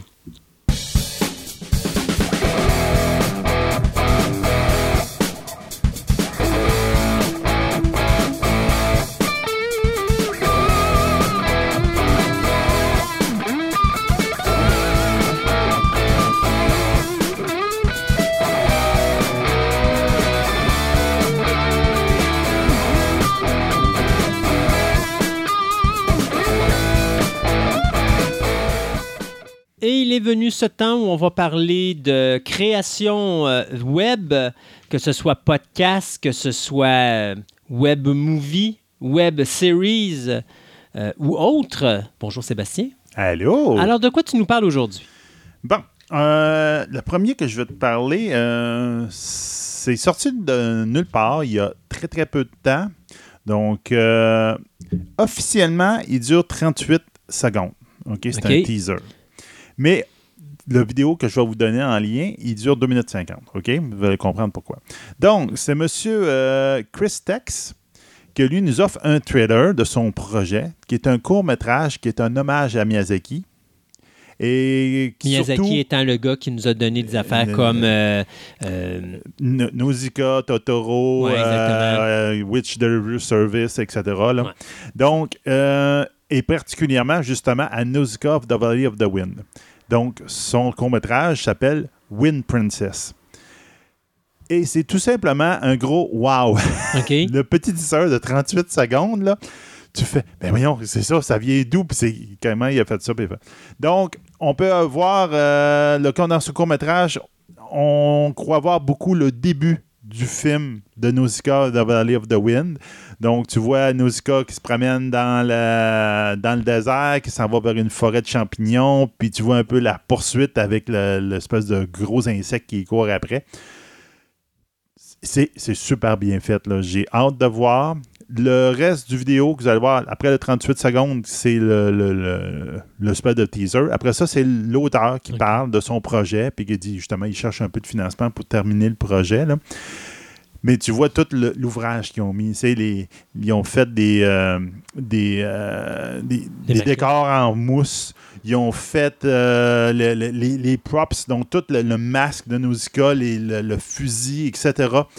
Ils ont allé dans le désert pour tourner certaines scènes. Il y en a Donc, d'autres c'est qui pas sont filmé en animation, non, c'est en vrai, vrai en vrai, vrai personnage. Puis ils ont tourné aussi les scènes sur son aile volante, où il y a un blue screen, puis ils ont mis l'aile volante, puis elle se tient dessus, puis il bouge. Un peu, si on peut voir Ouais, des ouais. trucages de ce style-là à Superman, de fondamentalement, puis tu fais « Wow! Ils se sont mis du temps! » Et c'est superbe, le petit teaser. J'ai très hâte de voir le, le produit produit final. final, qu'est-ce que ça va donner.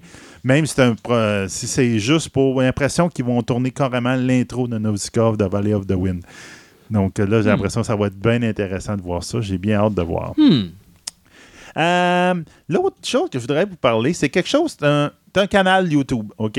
C'est euh, Minty Comedic Art, qui, euh, comme ça qu'on l'appelle le, le- le channel.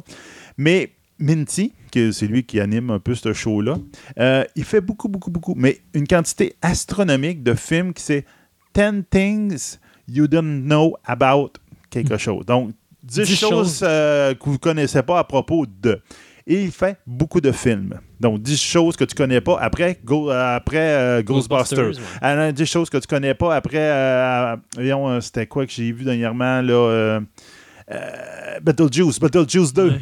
Donc, il sort les, tous les projets, les affaires qui avaient été commencées pour Beetlejuice 2 à l'époque, pas l'espèce de remake, de remake, donc je sais pas, que son, sa On est rendu au 198. Ouais, c'est ça. celui qui était là dans les premiers temps. Mhm.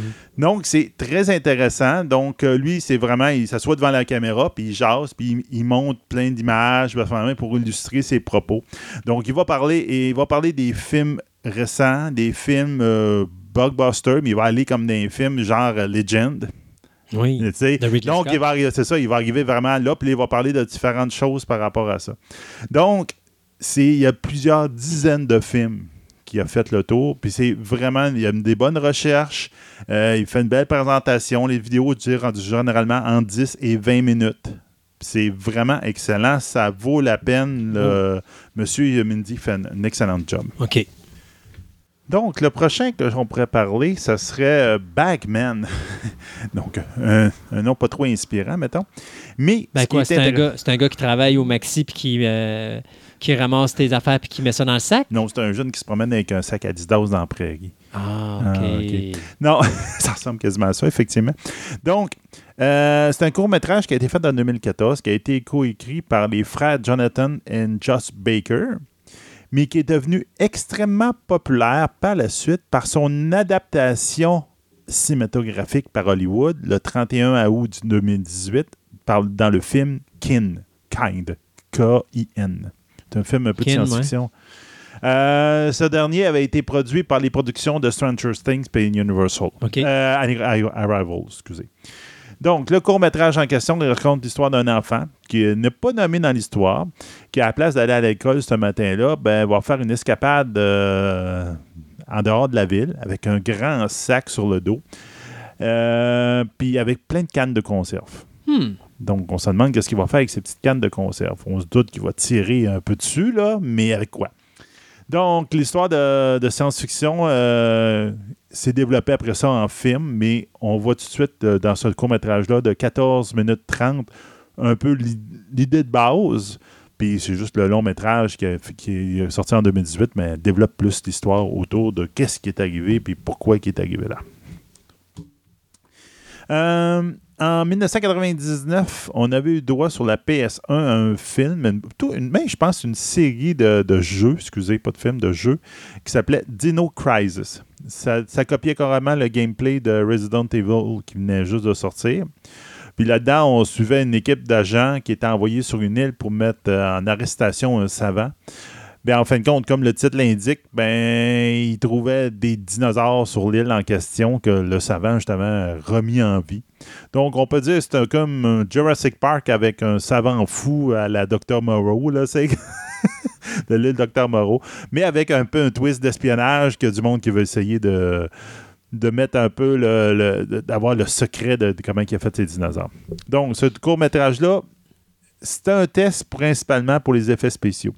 Euh, ce que je trouve décevant un petit peu là-dedans, pour avoir fait ce genre de test-là quand on faisait des, euh, films euh, amateurs dans notre cas, bien, si tu t'arranges pour mettre un contexte. Nous autres, on avait fait les tests pour faire euh, les gobelins, le, peinturage de gobelins, mais euh, virtuel, ou encore les tests avec notre troll. on avait fait les T for Trolls, qui était, en fin de compte, le, ministère de la Faune euh, canadien présente le troll, le troll des, montagnes. Là, puis là, on faisait comme un, documentaire sur les trolls qui se promenaient dans la montagne. OK. Tu aurais pu tout simplement aussi, si tu, testes les, teintes ou les, teintes de couleur de peau, ouais, ben, ben à ce moment-là, tu peux dire que c'est des. Euh, c'était des quoi encore? Des, euh, Il y avait des, trolls, puis nous autres, on avait des gobelins pour les des trolls qui sont autour d'une table, puis qui essaient une potion magique, puis la potion magique a différents ah effets. Euh. Mais on s'était fait du fun parce qu'on avait même demandé, dans le temps, c'était.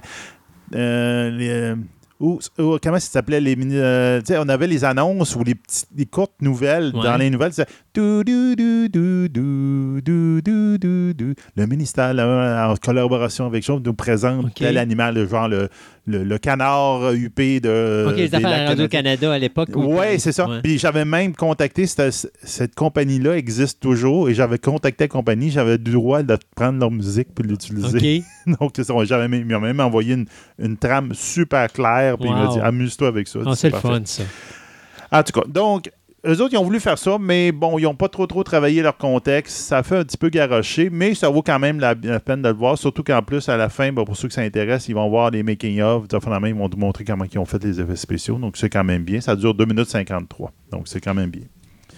Euh, ça, je, l'aime beaucoup, celui-là. Il est bien particulier.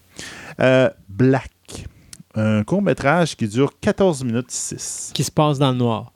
non, qui est en noir et blanc. Oh. Il est en noir et blanc, mais noir et blanc animé.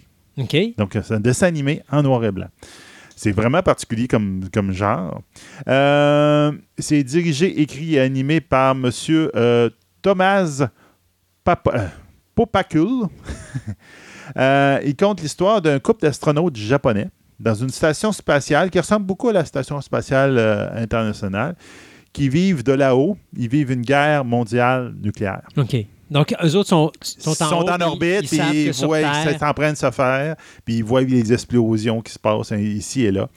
Puis à un moment donné, ils finissent par perdre la, vraiment le contact avec la Terre. Donc, c'est brillamment animé, en noir et blanc, un style un peu manga, on pourrait dire, mais c'est surtout chargé beaucoup d'émotions, et malgré la nationalité des protagonistes, c'est un message universel. Tu te mhm. demandes qu'est-ce qu'on ferait à leur place dans ce genre de Il n'y a pas grand-chose à part, attendre que tu vas crever parce qu'il n'y a personne qui va aller te chercher. Puis à un moment donné, tu n'auras plus de ressources. Exactement. Puis tu peux pas prendre ta, tu peux pas prendre la station Mir puis l'envoyer dans l'atmosphère, elle va brûler. Puis tu peux partir dans l'espace parce qu'il n'y a rien d'autre. Fait que tu peux absolument rien faire. Tu peux pas rien faire. Donc c'est comme désespéré comme histoire. C'est très touchant. C'est vraiment bien pour ça. C'est un beau petit bijou. Ça me fait penser un petit peu à euh, When the Wind Blows sais pas si tu te rappelles ce petit film d'animation-là. Tu as euh, deux personnes âgées qui, à un moment donné, ils entendent parler que là, les tensions internationales font en sorte que tu es sur le bord d'avoir une, ben, une, guerre nucléaire. Et là, eux autres, tu as le mari qui lit sur les explosions nucléaires, puis sur les attaques nucléaires, puis comment se protéger. Et finalement, la meilleure protection, c'est ben, tu prends ton matelas, puis tu le coches à 45 degrés sur ton mur, puis tu te fous en dessous du matelas, puis ça va te protéger contre les radiations. Fait que je peux, tu sais, plus le film avance, plus tu les vois mourir, parce que là, ils n'ont pas compris que la radioactivité, euh, ben il faut que tu restes protégé pendant un certain temps. Les autres vont se promener, à un moment donné, ils boivent de l'eau, ils boivent n'importe quoi, mais ils pensent pas. Tu sais, toutes, les affaires qu'à l'époque tu pensais que tu serais protégé, finalement tu te rends compte que c'est pas vrai. C'est pas Puis tu les vois tranquillement pas vite mourir. Mais c'est un peu dans ce style-là où est-ce que justement c'est l'innocence qui est justement confrontée à la stupidité des humains. Ouais, non, c'est vraiment particulier. Mm. Il faut que j'aille voir ça, c'est un petit dessin When the Wind Blows. Ouais. Euh, ah, un fan-film. On va tomber dans le fan-film. Un fan-film de 52 minutes 23. Donc, c'est un moyen métrage. J'appelle plus ça un court métrage rendu là. là. C'est un épisode de Outlander. Ouais. c'est Voldemort, Origin of the Air. Donc, l'histoire de Voldemort était très bien esquissée dans plusieurs flashbacks dans la série Harry Potter, surtout dans Le Prince de Sang-Mêlé. Mais les origines de Voldemort, donc M. alias Tom euh, est quand même assez complexe. Puis en soi, ça aurait pu faire un film. Ben, il y a des fans d'Harry Potter qui ont dit ben, go, on le fait. Donc, c'est pour ça que plusieurs, euh, les plusieurs fans d'Harry Potter se sont réunis et ont décidé de faire ce moyen métrage sur la jeunesse de Tom, donc le début de, Voldemort. Euh, ce film est tout simplement époustouflant ah par sa longueur. OK, c'est. Parce que c'est pour un fan film, c'est assez impressionnant. Sa facture. OK, je veux juste qu'on comprenne, quand tu parles de longueur, c'est pas parce que le film est plate. Non. C'est parce qu'il est long. Il est long, mais non, il n'est pas plate. Il est juste 52 minutes. C'est pour un fan film avec les genres de settings qu'ils ont là, c'est assez impressionnant la facture, toute euh, la cinématographie, et, euh, ils ont trouvé à des beaux décors, ils ont été capables de faire ça dans des beaux endroits. C'est vraiment. Puis les effets spéciaux, comme de raison, on parle de Harry Potter, donc on parle de magie, etc. Donc, euh, ils vont, ils passent de la Russie à, à, l'école. C'est comme vraiment beau. Là. C'est tout simplement, le garde, c'est pas pour rien qu'en ce moment, il a réussi à accumuler 15 millions de visionnements sur YouTube. C'est impressionnant comme, euh, comme film. Ça vaut vraiment la peine. Euh, euh une petite heure. Un, Film, un film qui est diffusé comme ça sur YouTube avec 15 millions de, visionnement, il doit aller chercher un petit peu d'argent quelque part. Oui, ça dépend s'ils ont décidé de faire un, genre de financement. Non, mais je veux dire, YouTube, quand il y a un certain nombre d'achalandages sur un site, ne redonne pas une redevance? Pas par défaut, ah, pas nécessairement. Il faut comme tu t'inscrives à quelque part. Tout, là, il faut que tu fasses des démarches. Mais à la base, tu. Est-ce que faut que tu le fasses avant que tu aies tes 15 millions ou quand une fois que tu as 15 millions, tu peux faire des démarches? Je pense qu'à partir de. À 15 millions, il est trop tard parce que là, le bas, c'est fini. Non, mais je veux dire, est-ce que euh, YouTube va considérer le fait qu'ils ont 15 millions puis qu'ils vont leur donner un montant ou là, ils vont dire Ouais, c'est tout bad ton 15 millions, mais c'est à partir de 15 millions 1 qu'on compte. non, c'est sûr. Moi, je t'aurais dit, après, après un million, là, tu voyais qu'il y a un buzz, c'est là qu'il aurait dû, là, il aurait pu spéculer. Il a dit, garde, dit, moi, le garde, ça va monter, ça va juste monter, puis dit, on aimerait ça avoir des pubs qui vont avec ça, puis tout. là, à partir de là, tu peux. Rendu à 15 millions, je ne sais pas si rétroactivement, il te donne quelque chose. Je penserais pas. Non, parce que si c'est de la pub, les pubs n'étaient pas là pendant 15 millions. C'est ça l'affaire. Euh, un autre intéressant que j'ai vu, puis que même toi, tu me l'as envoyé euh, après que je l'ai vu, c'est Star Wars TIE Fighters. Mhm. Donc, c'est un dessin animé de 7 minutes 23, qui est quand même très intéressant. Il se pose carrément la question et si Star Wars est un animé japonais? Ouais. c'est un peu ça l'idée de base. Donc, de manière très convaincante, ce court-métrage-là le prouve que, en tout cas, ça montre un peu de quoi ça a l'air. Donc, ils ont fait ça dans un style d'animé japonais des années 80, avec une musique qui ressemble beaucoup à celle qu'on pourrait voir dans Gundam ou euh, dans, ce genre d'animé-là de, cette époque-là. Euh, il n'y a aucun dialogue. C'est tout sous-entendu quand ils se parlent entre eux autres, mais c'est vraiment la musique qui prédomine. Euh, ce, ce, film a été fait par M. Paul Johnson. C'est fin de semaine, à temps perdu, sur une période de 4 ans. ouais. sais, genre de regarde, je dessine, puis euh, je prends à l'ordinateur ou à la main, puis il dit, ah ouais, go, j'en fais. Donc, euh, ça s'attarde beaucoup au TIE Fighter, comme le titre l'indique. Donc, on va s'attarder donc à l'Empire. Et donc, pour que l'histoire se termine bien, on se doute que l'Alliance va manger ses barres.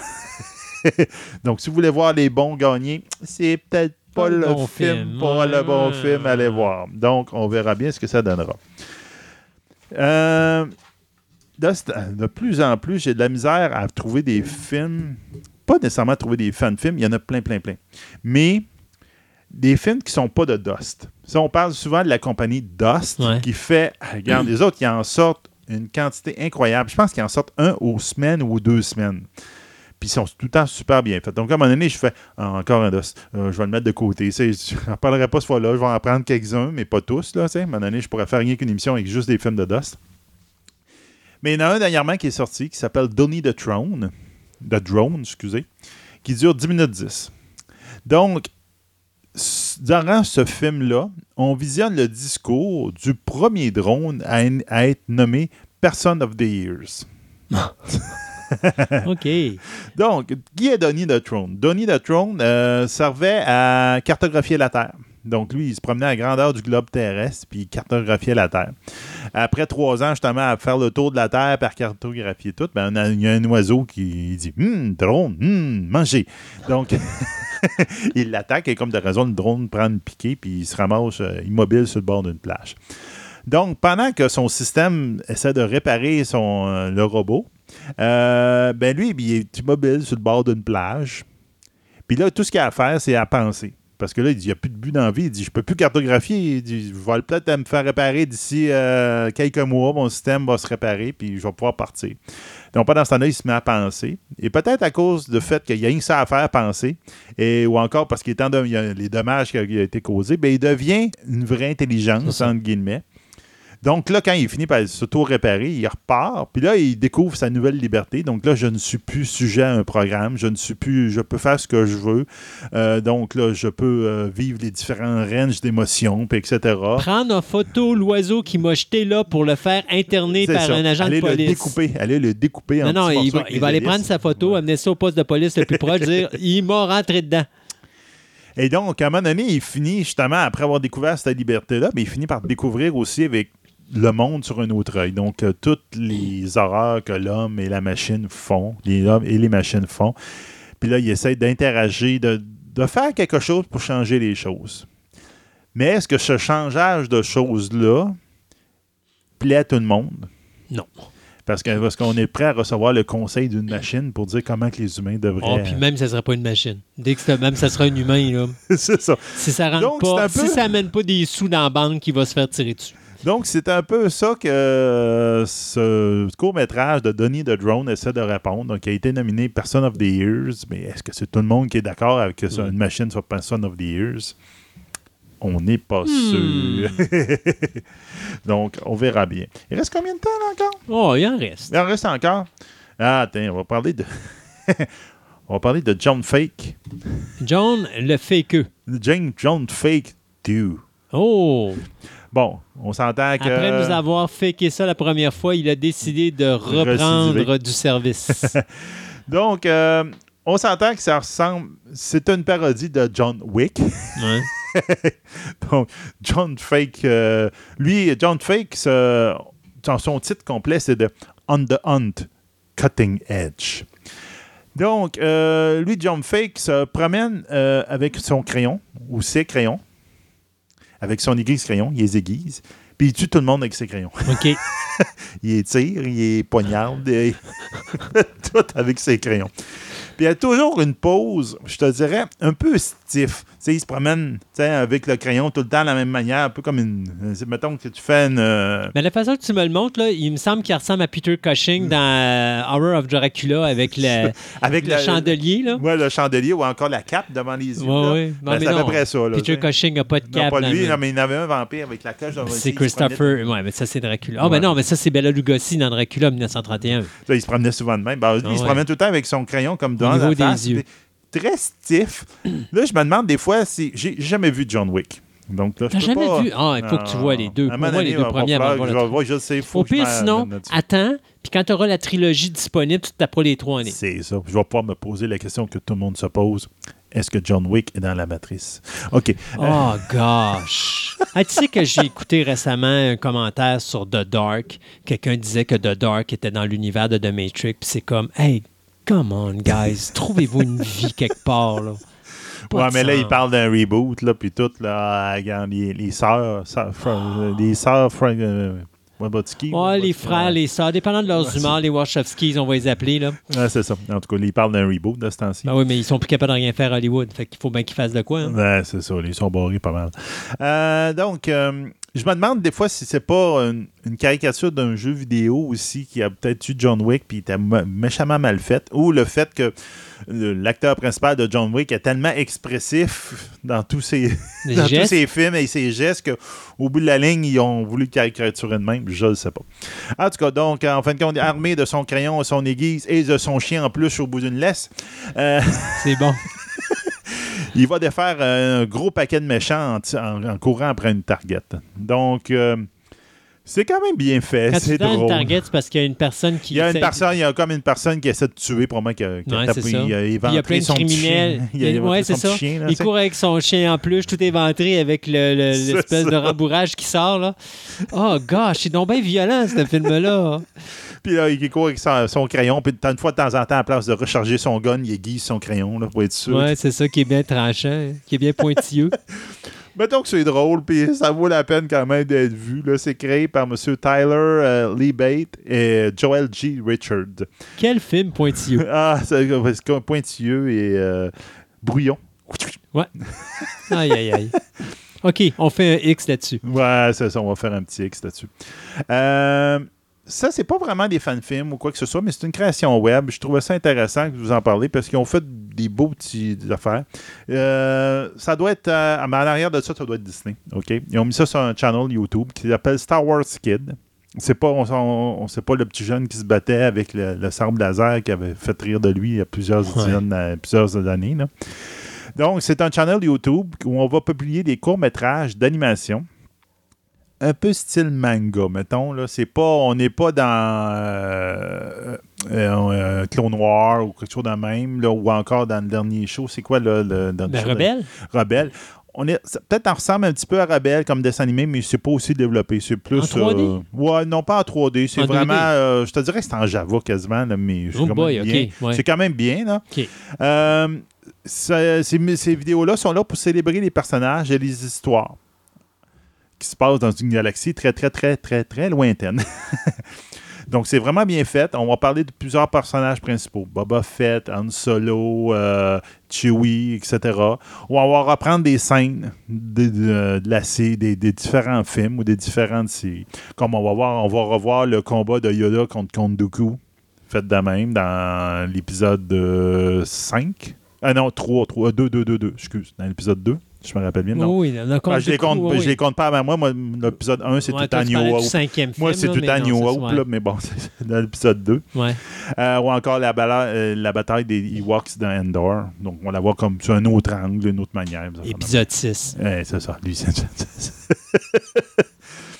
Donc, euh, c'est un channel YouTube. On va vous donner le, lien pour le channel YouTube. Ça va être quand même intéressant. Donc, à Scavengers. De quoi? Scavengers. Scavengers. Scavengers. Ah, les affaires de Star Wars euh, Kid, c'est à peu près une, deux minutes chaque. OK. Grosso modo. OK? Scavengers, c'est 3 minutes 19 le, le film. Euh, on se rappelle du fameux disque d'or donc dans Voyager, qui ont été mis dans Voyager. Donc, euh, on Rappelle-moi. Voyager, il y avait un disque d'or, OK, qui était enregistré dessus. Non, parles-tu de Star Trek Voyager? Non, non, non, non, non. non, non les, les, sons de Voyager. Ah oui, oui, oui, OK. OK, okay Mais Star Trek. Euh, Là, tu parles de la sonde Voyager. La sonde Voyager. Oui, OK, c'est correct. Parce qu'on on, va en parler ou on en a parlé dans City, juste pour dire. Donc, euh, euh, dans ce disque-là, on avait enregistré, ben, entre autres, je pense, l'auteur avait s'était promené dans son école, puis il avait enregistré Allo dans différentes dans différentes langues. Incluant la chanson de Lionel Richie. Ouais. Hello. non, pas celle-là. OK. Non, mais il avait enregistré, comme tout le monde disait, en chinois, en anglais, en français, allô, euh, du bonjour, quelque chose dans la main. Puis après ça, il avait mis beaucoup d'images, euh, même de la musique, musique classique, etc. Mais tu sais que ça serait bien, hein? Hello. Is it me you're looking for? Tu sais, je veux dire, je trouve que les, je trouve que les paroles seraient parfaites pour un voyage dans l'espace. Oui. Hello, is it me you're looking for? Ouais, c'est ça. Ouais, mais en fin de compte, comme on le voit dans notre chronique de City, il y a bien des personnes qui se posent la question est-ce qu'on doit dire allô? Ben, c'est notre histoire. Donc, Ou, mais, eh, is it me you're looking for? c'est ça. No, no, not me, not me. Mais enfin, peut-être que tu veux là, quand tu vas y voir arriver, tu vas peut-être dire, ben finalement, c'est lui, hein, n'est-ce pas? Donc, euh, ce qui avait été particulier, qui avait été enregistré sur le disque d'or, c'est que Anne euh, Drouyan, qui va marier euh, plus tard Carl Sagan, OK, avait enregistré ses ondes cérébrales une heure de ces ondes cérébrales pour mettre sur le disque. Excuse-moi, mais ça, ça, c'est rendre n'importe quel extraterrestre agressif parce que pendant une heure de temps, tu entends du vide, c'est pas bon, ça, là. Non, c'est ça. Donc, euh, en se disant que peut-être qu'ils vont avoir une technologie qui vont être capable de reproduire des ondes cérébrales et comprendre un peu. Donc, devant ces heures, euh, cette heure d'enregistrement-là, elle a pensé à l'histoire de l'homme. Elle a pensé à la vie sur la Terre, notre monde social, comme ça. Puis même qu'à la toute fin, elle s'était permis d'avoir, de laisser un message un peu plus privé en pensant à ce qu'on ressentait quand on tombe en amour. OK. Donc, ce court-métrage-là se pose la question si euh, quelqu'un trouvait ce fameux message-là et qui était capable d'interpréter ce message mental-là et de le faire jouer, de le ressentir, ce que la personne ressentait à ce moment-là. Donc, c'est un, beau petit film contemplatif. C'est euh, juste 3, euh, minutes? 19. Fait qu'ils ont pris une heure.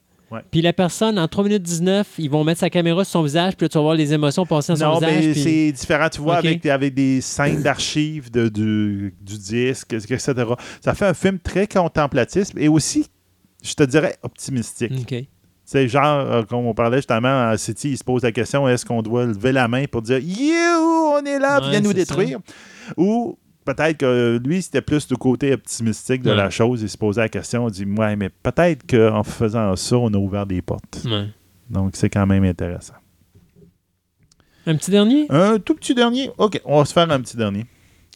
Euh, ben, regarde, un, autre film de justement notre, notre gang de Dust. C'est un film d'animation, c'est aussi, en noir et blanc, qui est très, très, très particulier. On pourrait le mettre entre Twilight Zone, mais un euh, genre Twilight Zone, mais c'est stéroïde. OK? Mais vraiment qu'il est, fucké. OK. Disons de même. Donc, l'histoire, on suit un homme qui est sur une route déserte. qui, euh, qui frappe un animal sur la route. OK? Ça, on est là, donc il y a un accident. Il frappe un animal et là, il dit il n'y a pas de signal pour son cellulaire. Il essaie de trouver de l'aide. Il trouve un vieux manoir inquiétant. Déjà là, ça part mal son affaire. Tant qu'il n'y a pas d'orage puis de pluie, il est correct. Sauf le, le manoir. il y en a un petit peu d'orage. Euh, donc, le manoir euh, a l'air inhabité, mais il contient plein, plein, plein d'artefacts égyptiens. Donc, il essaie de se promener dans la maison, d'essayer de trouver un téléphone pour pouvoir appeler pour dire euh, s'il vous plaît. Le film dure 18 minutes 56. Donc, un gros, un pas loin de 19 minutes. Il faut vraiment être dans le mood pour écouter ce film-là parce qu'il est fucké. Mais vraiment beaucoup. La qualité de l'animation est super belle, mais tout est justement pour reproduire le, stress de la personne, le, côté euh, obscur de l'endroit. À un moment donné, c'est les angles des points de caméra qui sont particuliers. Tu fais un peu là. Il n'y a aucun dialogue, mais une musique extrêmement immersive qui va parler pour le personnage. Donc, ça vaut la peine, mais il faut, faut être prêt. C'est comme c'est pas le matin, je me lève. Non, c'est ça. Le matin, je vais me lever, je vais aller voir ça, là, puis euh, ça va bien aller. Non, pas nécessairement. Là. C'est comme, garde, il faut que tu sois vraiment dans le bon état d'esprit pour regarder ça.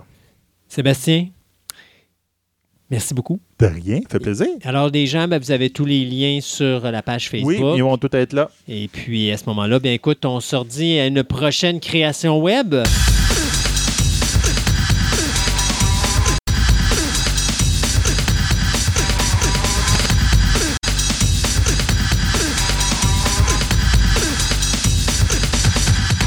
Ce segment de nouvelles vous est présenté par TPM OB Collection, la boutique idéale pour nourrir toutes vos passions. Qu'il s'agisse de timbres, monnaies, cartes de sport, cartes Magic, des figurines, du comic book, voire même des cartes Pokémon, TPM OB Collection a décidé de se réunir à un seul endroit afin de vous donner le meilleur service possible. Vous pouvez aller voir leur local au centre commercial Fleur de Lys au 550 boulevard Wilfrid Amel, Québec ou tout simplement aller visiter leur site web à boutique-tpm.com.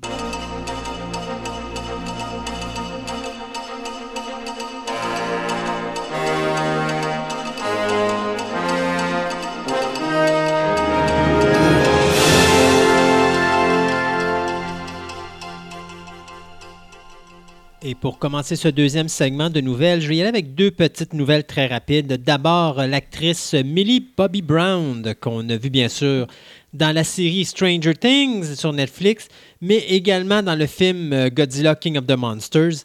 Eh bien, euh, elle vient de signer un contrat avec Netflix. Écoute, cette petite-là, là, elle m'épate. Elle est bonne. Elle n'est pas, pas vieille, là, mais elle est rendue productrice et là, elle va devenir réalisatrice. Et scénariste. Euh, elle est en train de, Avant même de toucher le milieu de la vingtaine, elle va avoir touché à tous les milieux d'Hollywood.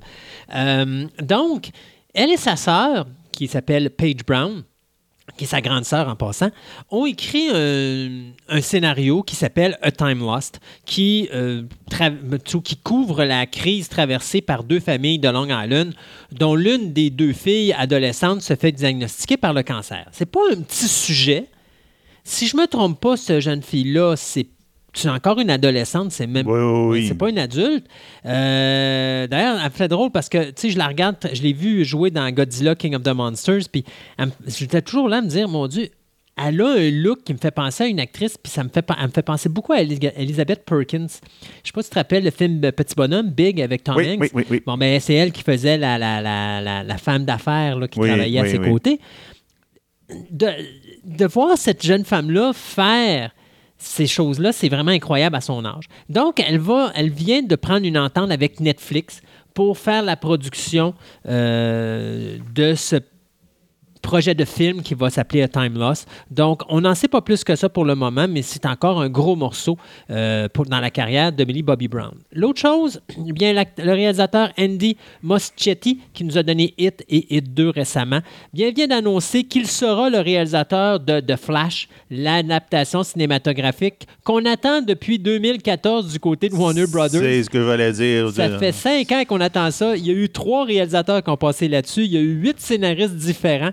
Là, présentement, on dit que Moschetti euh, va garder probablement le, scénario qui a été écrit par Christina Hudson, celle qui nous a écrit le scénario de Bird of Prey qui va sortir en salle bientôt. Mais c'est le dernier scénario qui a été écrit présentement et c'est celui-là qui le conserverait.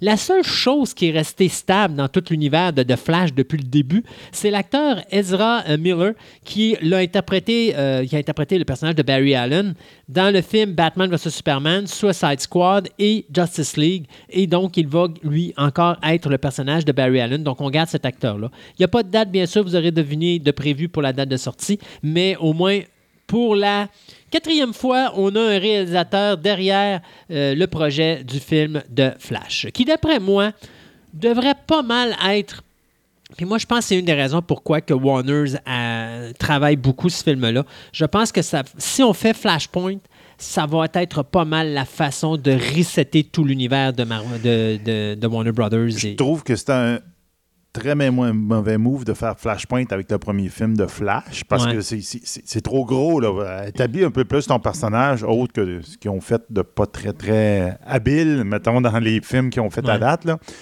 Mais effectivement, s'ils veulent resetter toute leur affaire et dire Regarde, on a tout fait ce croche, on en repart à neuf, c'est le personnage qui peut le faire et c'est l'histoire pour le je faire. Peux-tu être honnête? Oui. Je sais pas si tu as vu ce qui s'est passé avec le Joker. Vaguement, j'ai pas Ovation de 8 minutes à Venise. Mm-hmm. Gagner le prix du meilleur film et du meilleur acteur. Qui pousse pas mal Joaquin Phoenix pour être en nomination pour le meilleur acteur à Hollywood pour les Oscars de l'année prochaine. OK? Euh, un film qui a passé de 20 et 30 millions au niveau prédiction pour son premier week-end à plus de 100 millions pour son premier week-end à cause de ce qui s'est passé à Venise. DC Comics font exactement ce que j'ai dit qu'ils devaient faire. Rappelez-vous, rappelez quand on parlait de ça, je vous ai dit, il faut que DC soit DC. Il ne faut pas que DC fasse du Marvel. Ben ils ont essayé de faire du Marvel, ils se sont pété la marde boulette. Pourquoi? Parce qu'ils ont fait du Marvel. DC sont forts quand ils font quelque chose de totalement différent. Et le Joker va être exactement ça. Et je pense qu'on va garder des personnages clés à la Wonder Woman, à la Aquaman, à la Flash, pour dire qu'on va rester avec une histoire un petit peu fantastique, surnaturelle, plaquette. Mais je pense qu'on va revenir à des basics très sombres et très dark et très underground et très indépendants avec des personnages comme le Joker. Et je pense que c'est ça que DC doit faire. Il doit faire un type de film qui est totalement différent de Marvel. Marvel est fort dans le commercial. DC est fort dans le film cérébral. Quand vous écoutez un film de Marvel, laissez faire le cérébral. Quand il essaie de vous mettre un cérébral dans la tête, là, il le scrape. Euh, le dernier Avengers est un bel exemple, Endgame. Ils vous font, pendant deux tiers du film, ils vous mettent des règles qu'il ne faut pas casser. Dans le dernier tiers, ils cassent toutes les règles. Ils sont pas capables. Ils sont pas capables. S'ils font ça, il n'y a rien qui va se tenir dans l'univers de Marvel. Ce n'est pas un univers cérébral. DC est un univers cérébral. Et ils ont essayé de faire du commercial, ils se sont pété la gueule parce que ce n'est pas leur marché. Ils vont être forts en étant du cérébral et non pas du commercial. Et je pense que ça, c'est une belle euh, façon de voir les choses. Si on reset, allez-vous-en dans un style Black Label au niveau du comic book? Parce que DC ont starté le Black Label, qui est un comic book beaucoup plus adulte. Ça marche ben savez-vous quoi? Le Joker, ça va être. C'est ce, qu'on considère beaucoup comme étant le premier film label ou le black film qui appelle, euh, je pense que c'est ce style-là que DC doit employer, qui est totalement différent de Marvel et qui va faire que les gens vont, même s'ils n'aiment pas, pourront pas dire, savez-vous quoi, DC ne savent pas ce qu'ils font. Là, c'est ce qu'il faut qu'ils fassent, parce que c'est leur univers, c'est là qu'ils sont forts, c'est comme ça qu'ils doivent Regardez la dernière trilogie de Batman. Oui, c'est exactement ça. C'est carrément ça. Là. Mais on va aller plus loin que ça. on va prendre l'univers de Tim Burton. Ben oui, le premier et le deuxième de Tim Burton sont très sombres, sont très dark, sont très films super-héros, comic book, mais sérieux. Euh, John Frankenheimer, c'est pas Frankenheimer, c'est. Euh, voyons, comment il s'appelle donc? C'est. Euh, en tout cas, celui qui a fait ben, les, deux derniers. de Batman de, de la série ah, Burton. Oh, juste d'affaires que j'ai oublié mes noms, mais c'est le même gars qui nous avait donné Flatliners. Mais en tout cas, c'est Schumacher. Joel Schumacher, quand il a décidé de faire les deux derniers Batman, il a viré ça comic book commercial. Ça a été un flop.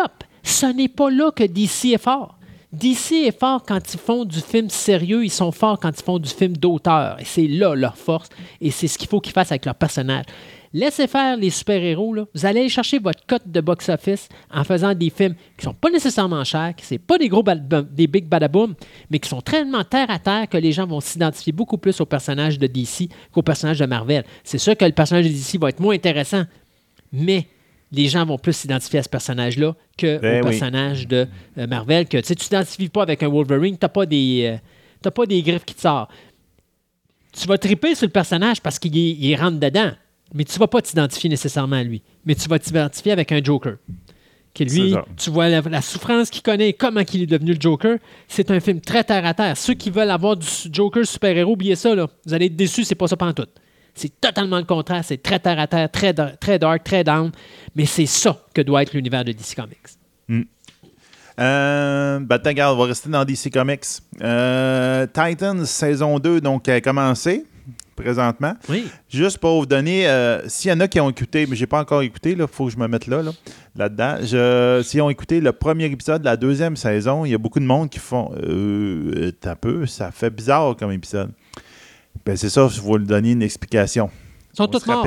non, on se rappelle que la première saison, étrangement, était descendue de 12 à 11 épisodes.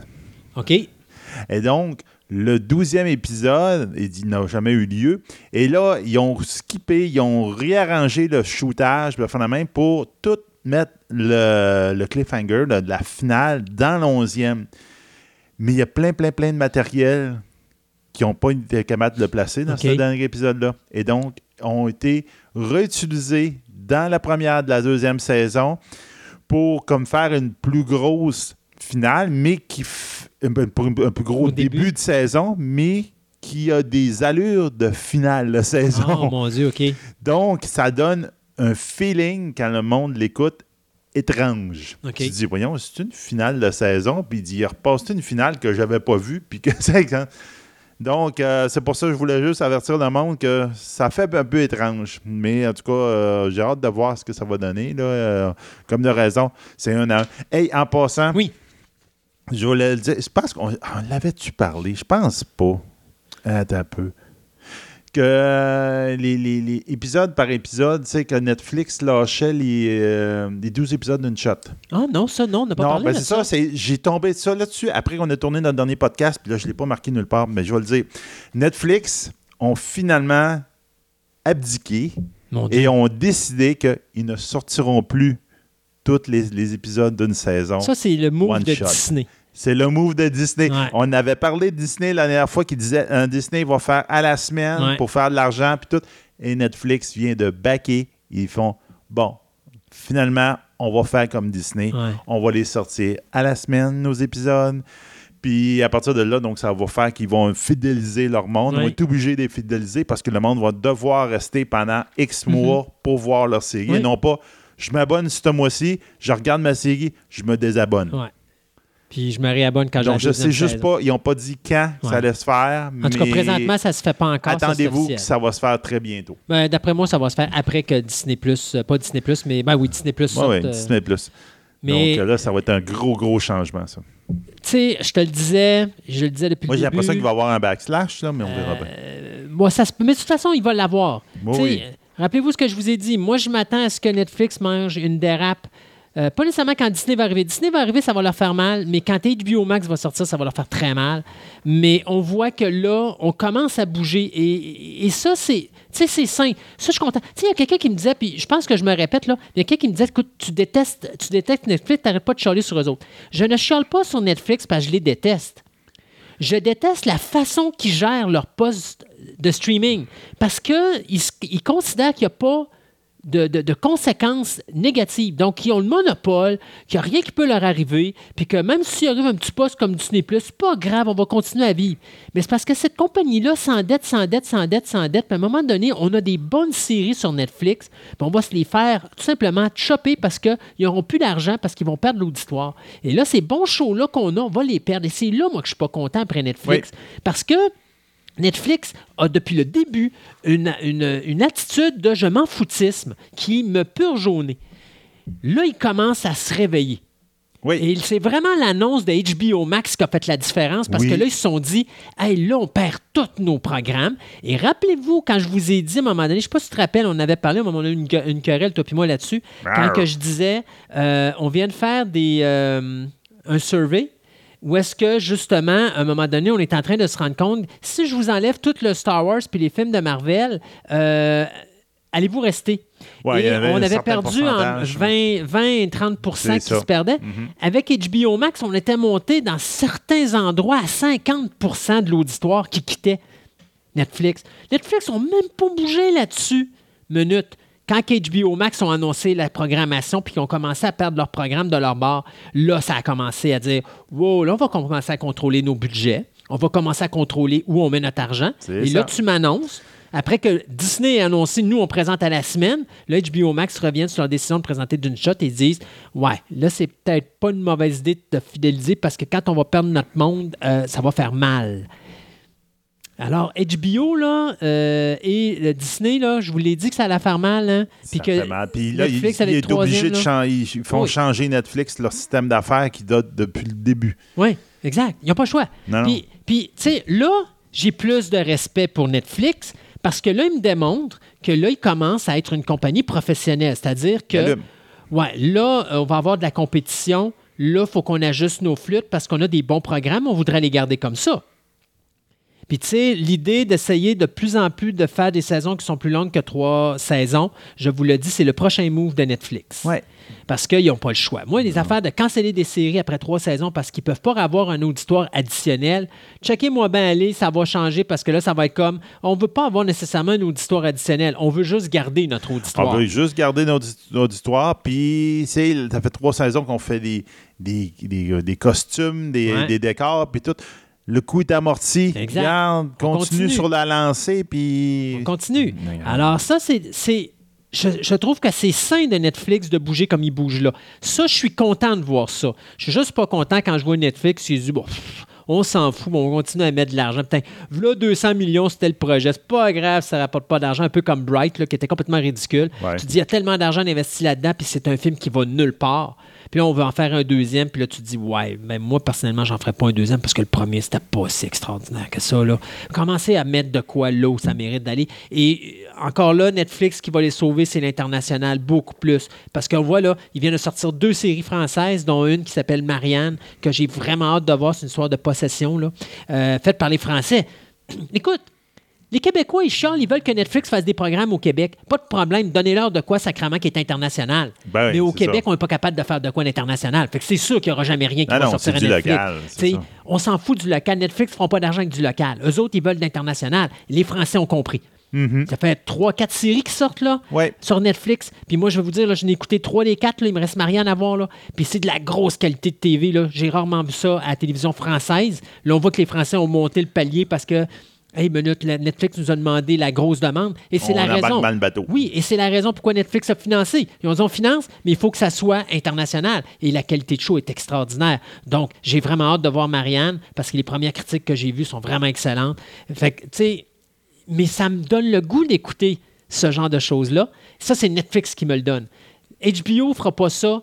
Disney fera Non, pas ça. jamais, jamais. Ça, ça va être la job de Netflix de faire ça. De l'indépendant, de l'international qui vont nous faire connaître des choses qu'on ne peut pas connaître avec Parce ces que. Disney et HBO n'embarqueront pas là-dedans. là. Non, du tout. Surtout autres- pas Disney. Les autres, c'est leur univers. Ils vont mettre leur univers là-dedans. Ils ont tellement de programmation, ils n'ont pas besoin Ils ne de ça. sera pas en, en allant en Angleterre Non. ou en France. Il dit Peux-tu me faire une série, s'il te plaît? Puis dit Garde. HBO feront fera pas plus. Ils feront jamais Parce ça. que Warner, lui, il a ses films, puis Disney a ses séries. Fait que C'est oublie ça. ça. Ils ont- eux autres, ils ont leur pattern, mais Netflix va tomber avec un besoin de ça. Et c'est ce qui va le sauver. Rappelez-vous ce que je vous ai dit. Disney va être le euh, Odéon, euh, Warner Brothers va être Famous Players et euh, Netflix va devenir le clap. Hum, ouais. Si vous connaissez un peu vos compagnies de cinéma, vous comprenez exactement ce que je veux dire. Hey, en parlant de Disney, euh, Disney ont acquéri euh, le 20th Century Fox, mais euh, notre ami, euh, notre propriétaire ou le, PDG de Disney, Robert Iger, lui, il a toujours dit Moi, je veux pas faire de jeux vidéo avec Disney. On va vendre des franchises pour que d'autres compagnies fassent des jeux vidéo, mais on ne perd pas notre temps avec ça. Donc, quand on avait acheté Lucasfilm, on s'était débarrassé des studios LucasArts. C'est vraiment dommage. Parce qu'ils faisaient des bons jeux dans le temps. Oui, mais ils l'ont pas, ils l'ont pas détruit. Ils s'en sont débarrassés. Ah si la personne qui l'a racheté n'a rien fait avec, ça, c'est son ah, problème.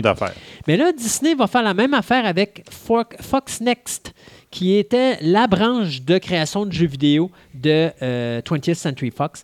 Donc, si vous ne savez pas c'était quoi que Fox Next avait fait, là, il avait fait The Simpsons Tapped, mais surtout l'excellent jeu Alien Isolation. Ah oui. OK? Donc, euh, c'est on a décidé de vendre du côté de Disney. On va continuer dans le même barème. Alors, restera à suivre qui va acheter cette compagnie-là. Mais si vous aimez les jeux vidéo faits par Fox Next, priez, croisez vos doigts et espérez qu'une bonne compagnie va ramasser cette entreprise-là parce que sinon, hmm, ça veut peut-être dire que c'est la fin de cette euh, entreprise, comme ça a été le cas avec LucasArts. Bon. Une mini-nouvelle, après ça j'en ai une un petit peu plus longue. Euh, donc, euh, très mini-nouvelle, M. James Gunn a confirmé un. Ben, il a dit sur Twitter, je ne vais pas dire confirmé, que Guardian of Galaxy 3, c'est son, dernier film de Guardian of Galaxy. Lui, il veut faire une trilogie. Il avait son idée de trilogie. Je fais ma trilogie, mais après ça, du, je me retire mes billes puis je m'en vais. Peut-être que Disney, s'ils sont super contents, ils vont mettre bien de l'argent sur la table, ils vont revenir. Comme je fais ma, ma, ma, blague plate habituelle, ils vont y mettre un, un truc de crème glacée avec plein d'argent dedans avant de sa maison. C'est la crème glacée juste pour la tirer quand il va ouvrir les portes. Oh, surprise, c'est de l'argent! Mais bon, on verra bien. Là. C'est comme. ça va dépendre aussi comment va aller le, troisième euh, volet. Mais moi, je te dis, je pense que James Gunn. James Gunn, je pense qu'il l'a encore sur le cœur un petit peu. Ah, ce oui, qui s'est passé. J'ai l'impression. Alors, je pense qu'il finit, pour dire qu'il finit sa trilogie avec son scénario. C'est mon bébé, je vais le finir mon bébé, puis après ça, du garde, ce que m'avait fait, le manger. Manger, ouais, c'est ça. Manger un char de. OK. Là, on a eu euh, une belle, belle nouvelle pour les amateurs. C'est que finalement, après tous les déboires possibles et impossibles, ben, notre fameux Tomb Raider de 2018, on va avoir droit à une sequel. Ouais, j'attends que ça se fasse avant d'en parler, moi, parce que oh, je te dis que c'est pas évident, ça. Mais c'est pas, en fait, mais c'est pas loin.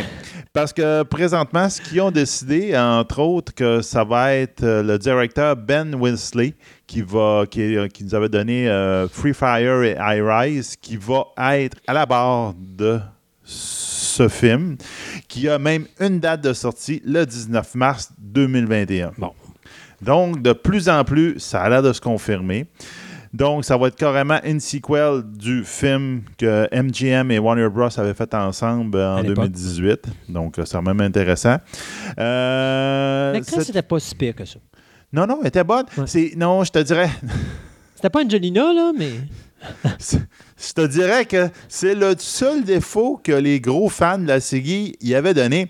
Elle avait pas assez de bonnet. ouais, bon.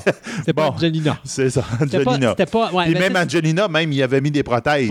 Puis il a défié la gravité avec ça. dit, tout le monde, il faisait ça va tout tomber, c'est que ça n'a pas d'allure.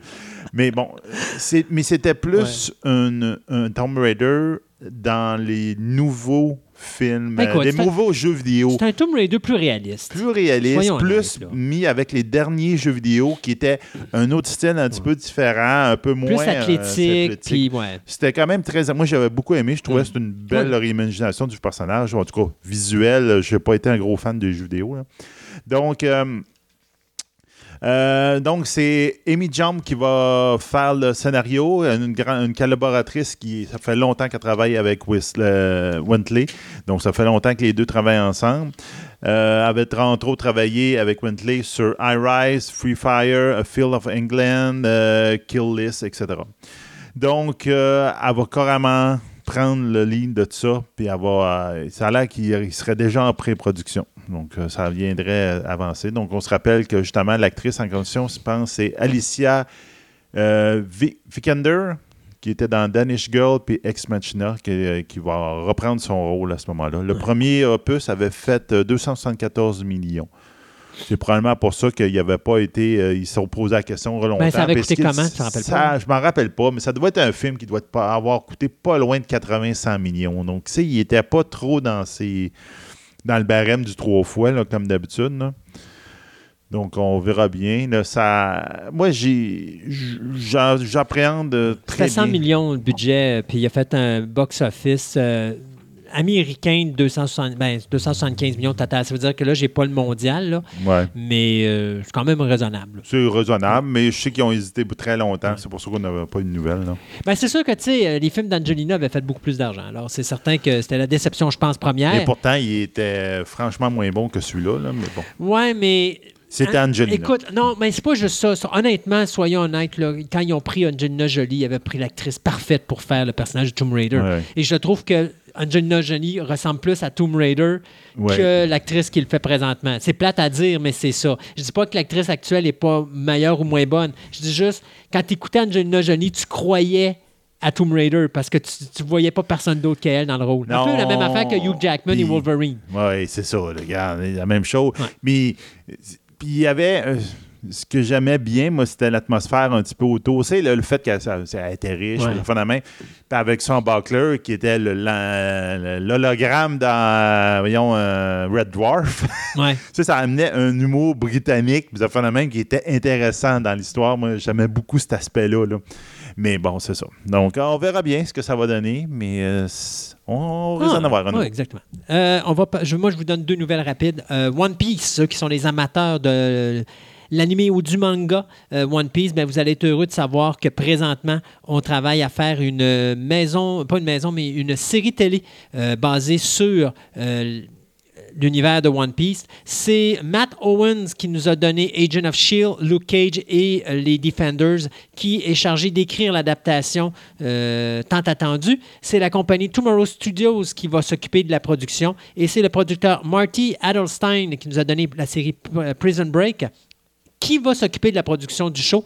Et ça, avec la bénédiction du créateur euh, Eiichiro euh, Oda, qui va lui servir de consultant sur la série. Donc, on n'a pas de date de, diffusion de prévu. On n'a même pas de poste de diffusion de prévu au moment où on se parle. C'est vraiment euh, à l'é- à l'état embryonnaire, mais One Piece, ça s'en vient. De l'autre côté, bien, Roland Emmerich vient d'annoncer qu'après Midway, eh bien, il retourne dans l'espace avec un autre film qui va s'appeler Moonfall, un film qui va coûter plus de 100 millions de dollars. Donc, euh, Roland Emmerich qui nous a donné The Day After Tomorrow, euh, 2012 et Independence Day. Premier excellent, le deuxième, on en repassera. Bien, il va écrire le scénario avec euh, Harald Klauser et Spencer Cohen et il va s'occuper bien sûr de la réalisation. Il n'y a pas de distribution encore d'attaché à ce projet-là, mais on sait qu'il veut commencer le tournage dès le début de 2020. L'histoire, ben, c'est une euh, bande de misfits qui vont euh, s'en aller dans l'espace pour sauver la race humaine d'une invasion extraterrestre. Euh, en réalité, il y, a, comme une force mystérieuse qui va propulser la Lune à l'aide à l'extérieur de son orbite et la Lune s'en va pour s'écraser sur notre planète. Ah. Donc, bien sûr, il faut qu'on aille sur la Lune pour essayer de la remettre à sa place. Donc, euh, pensez à Cosmos 1999. Oui, c'est ça que j'allais jeune. Mais bien sûr, quand on va arriver sur la Lune, ben, oh, il va se passer quelque chose parce que d'abord, un, il faut découvrir comment ça se fait que la Lune est sortie de son orbite. Deuxièmement, il va falloir découvrir qui sont cette race extraterrestre, mais on va découvrir des secrets incroyables. Donc, il faut croire que peut-être que Neil Armstrong a laissé de quoi euh, qu'on n'est pas au courant sur la Lune, mais euh, son Moonfall- porte-clés. Ouais, Moonfall, euh, ouais, il a oublié son porte-clés. Moonfall, donc, le prochain film de Roland Emmerich. Euh, deux choses. Euh, Hank, Hank Eyes, le TV show, finalement, on a notre writer et la personne qui va être en arrière de la. mais on le showrunner qui va être là dans ce show-là. Ça va être Jonathan Igla. Qui va être euh, Jonathan Igla, qui nous a donné entre autres Master of Sex et Sorry for Your Lost, qui va être en arrière de la série. Donc, ça risque de donner. euh, puis, tu as aussi été dans Mad Men.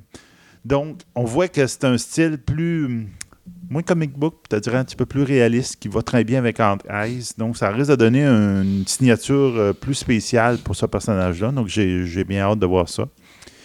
Puis, euh, pour ceux qu'on a parlé tantôt des un peu euh, dans l'autre euh, dans l'autre partie de la, de la news, de nos nouvelles, ben, euh, juste pour donner euh, à tout le monde, mettons, ceux qui aimaient beaucoup la série, avoir une petite larme à l'œil, ben, on sait que les OA, ben, la saison 2, La deux, deux, c'est fini. Exact. Et ils ont beau essayer, ça n'a pas marché, il n'y aura pas de, De film. revival, de film ou quoi que ce soit. Ils vont mettre ça de côté.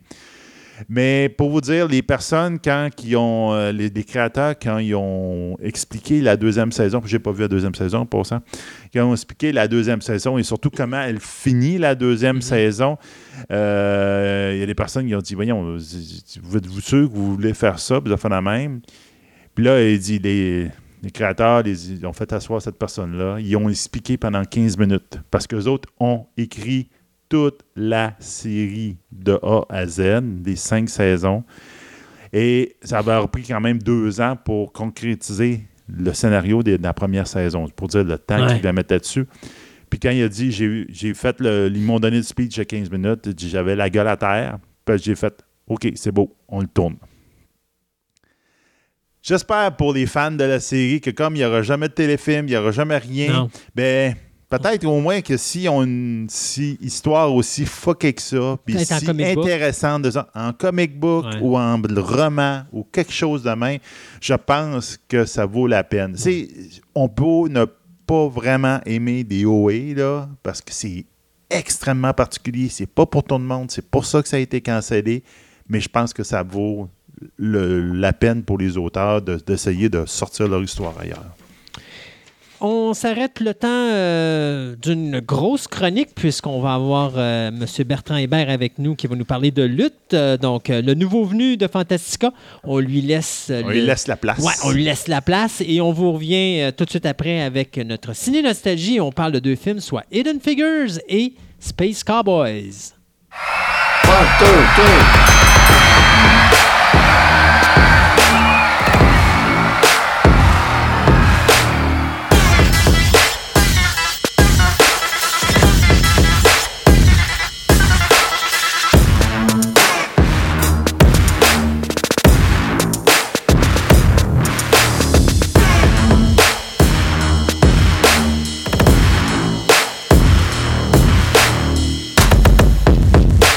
Depuis plusieurs mois maintenant, nous avons pris euh, plusieurs personnes du milieu pour nous parler du domaine de la lutte.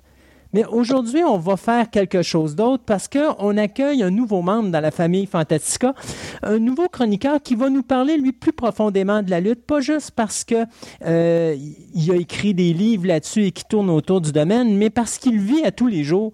Et bien sûr, on va s'adresser à M. Bertrand euh, Hébert, ou on va s'appeler tout simplement Bertrand parce que Bertrand, maintenant, comme tu fais de la famille, tu fais partie de la famille, on va se tutoyer. Parfait. Bonjour Bertrand, comment ça va? Ça va super bien. Merci beaucoup de, m'accueillir et de me laisser parler de ma passion avec vous autres. Puis, euh, j'espère, euh, à titre d'historien et participant du milieu, pouvoir euh, éclairer les lanternes des gens et les rendre encore plus intéressés à ce merveilleux domaine.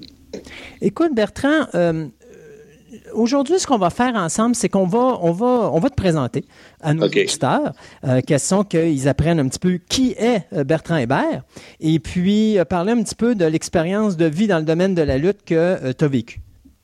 Parfait. Donc, écoutez, moi, je vais avoir 48 ans bientôt.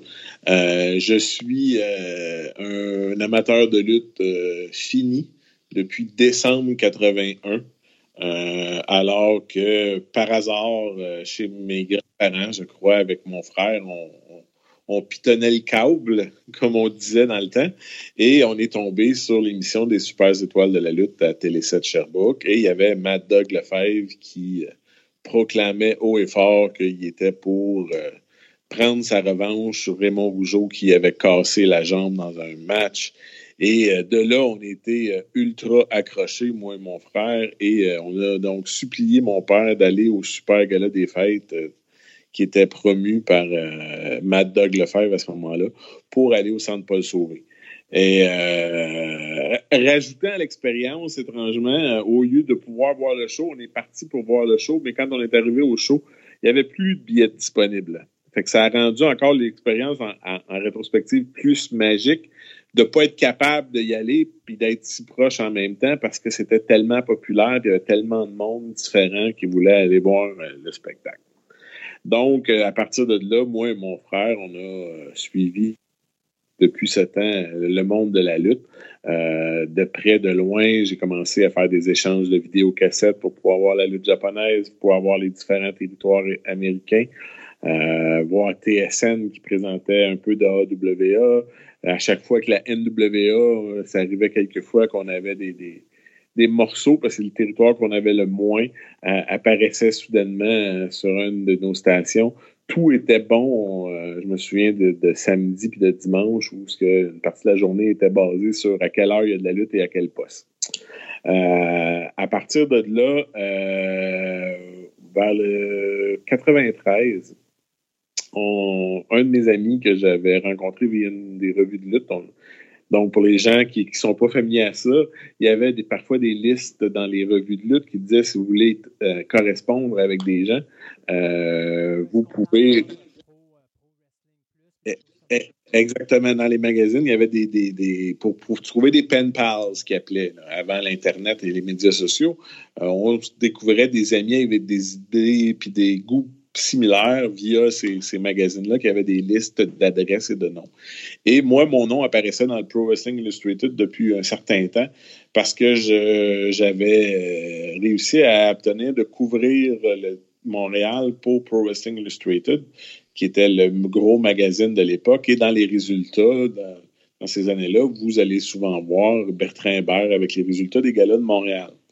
Euh, et donc, mon nom était un petit peu connu. Quand mon ami François à Joliette a vu ça, il a tout de suite décidé de, vouloir correspondre avec moi. Puis à partir de là, ben, on a bâti une amitié qui dure d'ailleurs depuis ce temps-là. Euh, mais François, à ma grande surprise, faisait de la lutte. Euh, à Joliette pour une fédération qui s'appelait Lutte Lanaudière, sous son nom d'artiste Frank Blues. Et euh, à un moment donné, il m'a dit euh, On a besoin d'un arbitre. Ça te tente-tu? Donc, je me suis goroché à l'aventure, si on veut, tout de suite. Puis, bon, c'est sûr, hein, la lutte professionnelle, on le sait tous, c'est un spectacle, c'est une présentation, mais on était à une époque, euh, encore fin des années 80, début des années 90, où tu doutes, tu penses, tu... mais c'est pas écrit partout sur Internet. Il n'y a pas des, livres sur le sujet, il n'y a pas. Tout est encore relatif. Tout est encore très nébuleux. Et bon, euh, moi, mon attitude un peu face à ça, c'était comme j'ai pas le goût de savoir vraiment. J'aime profiter du spectacle. Euh, et j'essaie de pas trop creuser. Mais bien entendu, quand tu arrives là pour être un arbitre, tu traverses de l'autre côté du rideau et tu euh, découvres ce monde-là avec un booker qui a une liste avec les noms, les combats, le minutage, qui doit gagner, comment. Puis, comme tu es l'arbitre, puis là, en plus, ce soir-là, j'étais le seul arbitre, euh, il doit, doit m'expliquer euh, en détail euh, ce que j'ai à faire et à ne pas faire dans certains cas. Bien entendu, rendu là, ça fait 12 ans que je regarde la lutte de toutes les formes, de toutes les façons. je commence à avoir une idée de ce qu'un arbitre est supposé de faire ou de ne pas faire. et donc, la première soirée se déroule très bien. et j'ai beaucoup de plaisir. D'ailleurs, je vais revenir très rapidement avec mon frère, qui lui étant l'athlète de la famille, va euh, euh, se mettre à l'entraînement et très rapidement faire ses débuts en tant que lutteur avec le Canadien sous le nom de Iceman.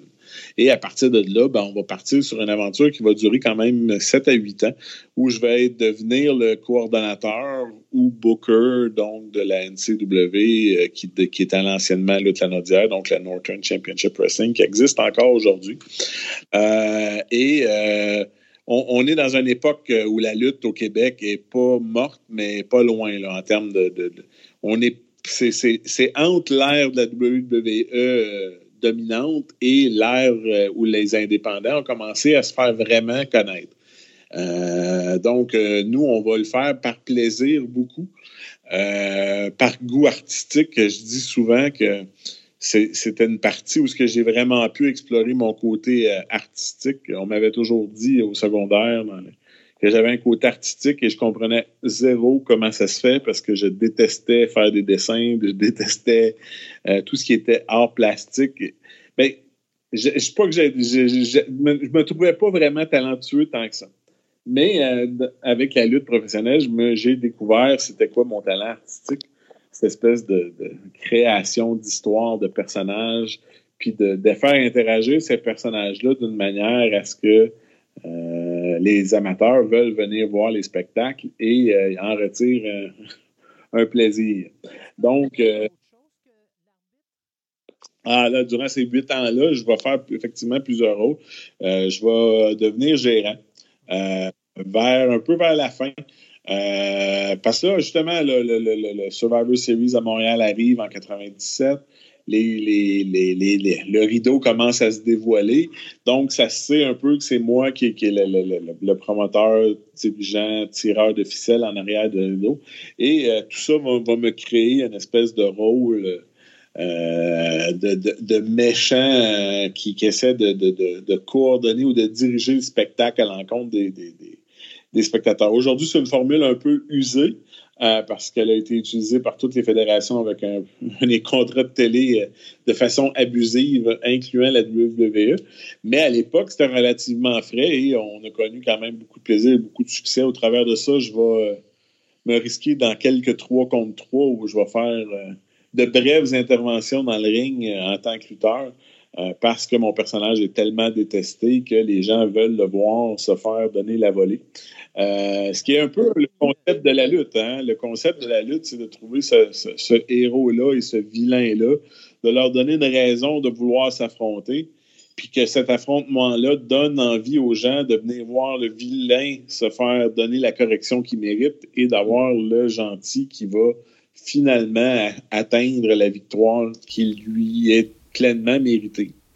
Bertrand, si je peux me permettre, est-ce qu'on a suivi des cours ou est-ce qu'on a suivi une formation à ce moment-là ou on y allait vraiment moi, comme directement, non. Euh, c'est vraiment là, à force, quand on est là huit ans de temps dans la fédération, même si on est juste le coordonnateur, qu'on on est arbitre, ben, j'ai appris en cours de route à, me faire... Euh, à me faire mettre KO, comme tout bon arbitre doit apprendre à se faire mettre KO.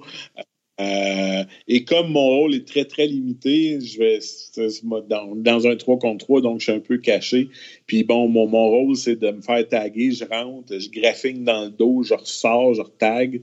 Euh, ce genre de. Je me sauve si, si, le gentil reprend le dessus. Puis à la fin, je fais je prends un move qu'on a pratiqué. Puis d'attitude, euh, parce qu'à ce moment-là, moi, mon rôle, c'est pas de devenir un lutteur à temps plein. Euh, c'est vraiment pas euh, mon but. Euh, puis parce que j'ai jamais eu le talent athlétique pour le faire. moi, mon talent, c'était justement de découvrir les talents de chacun puis les exploiter au mieux des histoires qu'on pouvait créer avec tous les personnages qu'on avait. donc, on a beaucoup de plaisir durant ce, temps-là, mais bon, toute bonne chose doit avoir une fin. je viens d'avoir mon fils après 7 à 8 ans dans un rôle créatif comme ça, euh, on, devient usé. Euh, on a beau remplacer, on va avoir des nouveaux lutteurs. Euh, les, histoires se répètent, le temps manque. les blessures, les, gars qui débookent parce qu'ils travaillent puis ils peuvent plus venir. je veux dire, la, liste de raisons qui te donnent mal à la tête. Et, je me souviens qu'à la fin, je finalisais toujours mes affaires le vendredi soir avant le gala du samedi pour pas travailler deux puis trois fois pour rien. Parce qu'il y avait tellement de changements potentiels. D'ailleurs, une, de mes lignes était toujours de dire ah, je, me suis couché à 3 heures du matin pour finir de préparer le spectacle quand j'étais méchant. Ce qui était généralement vrai. hein? Ben, c'est dur, c'est dur, dur, physiquement aussi, puis le stress parce que tu deviens comme le réalisateur d'un film ou l'acteur principal d'un film sans l'aide. En tout cas, tu deviens la personne un peu responsable si le spectacle est bon ou pas bon. Que ce soit totalement de ta faute ou pas de ta faute, c'est ton nom qui est écrit en dessous de la. tout le monde revient à toi. C'est toi qui as pris la décision, c'est toi qui as fait les combats, c'est toi qui as décidé qui gagnait. Donc, si c'est bon, ça passe, ben, tout le monde, tout le monde, tout le monde récolte égal les, fleurs, quand c'est moins bon, euh, c'est comme un coach au hockey, euh, on pointe le coach. Hein? C'est un peu la même chose. Souvent, c'est ce que je disais. C'est comme un coach au hockey, un peu le coordonnateur, c'est lui qui va prendre, au lieu de les mettre en trio, ils vont les mettre, ah, on va faire deux équipes, on va faire un 4 contre 4, un 2 contre 2, ou ça, on va prendre un 4 contre 4 par élimination, ou ça, on va faire une bataille royale, on place nos différents personnages pour créer un spectacle intéressant à court, moyen et long terme. Et par conséquent, quand la formule passe plus ou que les, fans débarquent euh, ou le vestiaire débarque, ben à un moment donné, on devient usé un peu dans ce rôle-là. On devient, euh, un peu plus cranky, si je peux me permettre l'expression. Euh, et, et c'est tough. À, un moment donné, je crois que, surtout quand tu es la personne responsable, la, fin de la ligne, parce que tu peux prendre des idées d'un peu tout le monde, tu peux adapter des choses, euh, mais quand c'est toi qui produis le, spectacle au complet toute seule, puis que tu as le dernier mot, à un moment donné, il y, a, une fin de vie à ça. Euh, c'est trop difficile. C'est comme si quelqu'un essayerait de diriger une nouvelle pièce de théâtre euh, à toutes les semaines durant 7 à 8 ans avec les mêmes personnages, mais en changeant toujours l'histoire d'une semaine à l'autre. À un moment donné, créativement, tu deviens brûlé. Euh, par contre, je pense que l'important, c'est un peu de rester, euh, comme moi je l'ai fait, c'est de toujours rester un peu impliqué puis de toujours avoir un œil sur le milieu puis de voir comment les choses évoluent parce qu'au niveau de la lutte professionnelle, c'est la, clé, je pense. Euh, et c'est là souvent que les gens se font prendre, c'est que ça évolue toujours. Donc, tu sais jamais tout et il y a toujours de quoi de nouveau à apprendre, puis il y a toujours de quoi de nouveau à adapter. Euh, ta base est là, les concepts sont là. Euh, c'est toujours le combat du méchant contre le, gentil, mais euh, à quelle vitesse tout ça se passe, les mouvements. Il y a plein de choses qui, changent à, chaque année. Puis on le voit encore aujourd'hui. le produit d'aujourd'hui comparé au produit de 89, euh, on, dirait presque que c'est plus la même chose, tellement les choses sont rapides. Mais en même temps, si on aurait pris un match de 1959 avec un match de 1989, on aurait pu dire exactement la même chose. C'était un petit peu je dirais que c'était un petit peu un conflit générationnel, cette espèce de, de, penser que, ah mon Dieu, c'était donc bien meilleur dans le temps. Mais dis-moi dis-moi si je me trompe, les, quand on parlait des années, mettons 40, 50, 60, c'était très lutte comme un sport, genre boxe? C'était très, très sportif. Après ça, c'est devenu très super-héros? Très, très spectacle, très personnage, centré personnage. Et aujourd'hui, bien que c'est du spectacle et que tout le monde le sait, euh, maintenant, moi, je dirais que c'est devenu très... Euh, je sais pas comment le terme utiliser, mais très Internet. Là, quand tu dis justement le, le, le, WWE, WWE Universe, où est-ce que c'est pas juste ce qui se passe dans le ring, mais c'est également ce qui se passe dans la vie du lutteur, puis de la façon qu'il vit sa carrière. Maintenant, on est dans, la, dans les coulisses au lieu d'être sur le ring. Et aujourd'hui, on dirait que l'intérêt est plus porté sur ce qui se passe en coulisses que ce qui se passe dans le ring comme tel. Oui, ben, y y a beaucoup, on essaie beaucoup de savoir qu'est-ce qui se passe, puis la raison derrière les décisions. Puis le produit dans le ring est devenu très. Euh, j'aime pas l'expression cirque du soleil, mais en même temps, c'est un peu beaucoup ça. C'est-à-dire, c'est la performance, le degré de difficulté des mouvements que les gens apprécient. Du moins dans les, amateurs plus. Euh, hardcore, comme on dit, de plus, qui sont vraiment là, qui suivent toutes les émissions à toutes les semaines.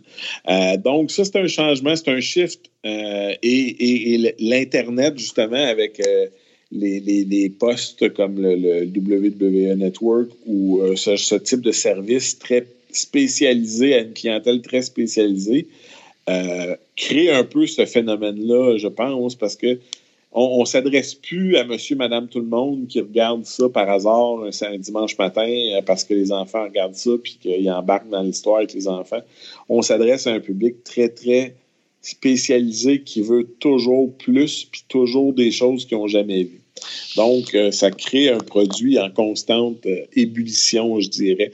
Puis c'est pour ça, des fois, malheureusement, j'oserais dire que la WWE est et avec Raw et SmackDown vont parfois, en faisant 52 semaines par année, des émissions de 3 heures puis de 2 heures, deux jours en ligne, donc 5 heures de télévision nouvelles par semaine. Euh, on rush un peu des fois parce qu'on on, on, y va souvent pour régler le problème de cette semaine sans penser à ce que ça va créer pour la semaine prochaine. Puis, on n'a pas la patience de monter une histoire sur 6 à 10 semaines puis de la laisser jouer jusqu'au bout, puis voir ça va être quoi le résultat final. Si on prend, euh, revenons en arrière euh, rapidement, mais si on prend juste une histoire simple que les gens se souviendront entre Macho Man, Elizabeth et Hulk Hogan, euh, c'était très clair, ça a duré quand même un, un temps assez long. Euh, Hogan vient sauver Macho Man, il vient l'aider pour gagner la ceinture, on va créer les Mega Power, mais dès que la création des Mega Power, Hogan va mettre la main sur la, hanche ou la fesse d'Elizabeth sur l'épaule de Macho Man à SummerSlam. Macho Man va y lancer un regard de feu et euh, je veux dire, euh, tout le monde se disait Oh my God. Mais même, je te dirais de mémoire, quand Macho a gagné son titre à WrestleMania 4, dans, à la fin du match de WrestleMania 4, à un moment donné, euh, Hulk Hogan ramasse Elisabeth et déjà là, ça commence. Donc, on prépare le WrestleMania 5 un an à l'avance en mettant déjà les graines pour semer la zizanie entre les deux personnages. Et on laissait pousser la graine en question au lieu de couper l'arbre avant qu'il soit à maturité. Ce qui est souvent un peu le, problème aujourd'hui. Est-ce que c'est la société qui, qui désire ou qui fait en sorte que quelque chose qui va monter comme ça pendant un an, c'est beaucoup trop long pour garder l'intérêt, puis les gens vont se tanner? C'est sûr qu'aujourd'hui, il faudrait bouger plus vite que ça. C'est pour ça que je parle de, plus d'arcs qui auraient de 6 à 10 semaines, selon moi. peut-être en se basant un peu sur les dates des pay-per-view, ça, donne, ça donnerait à peu près des arcs de télé de 6, 4, 5, 6, 7 semaines, dépendamment des événements.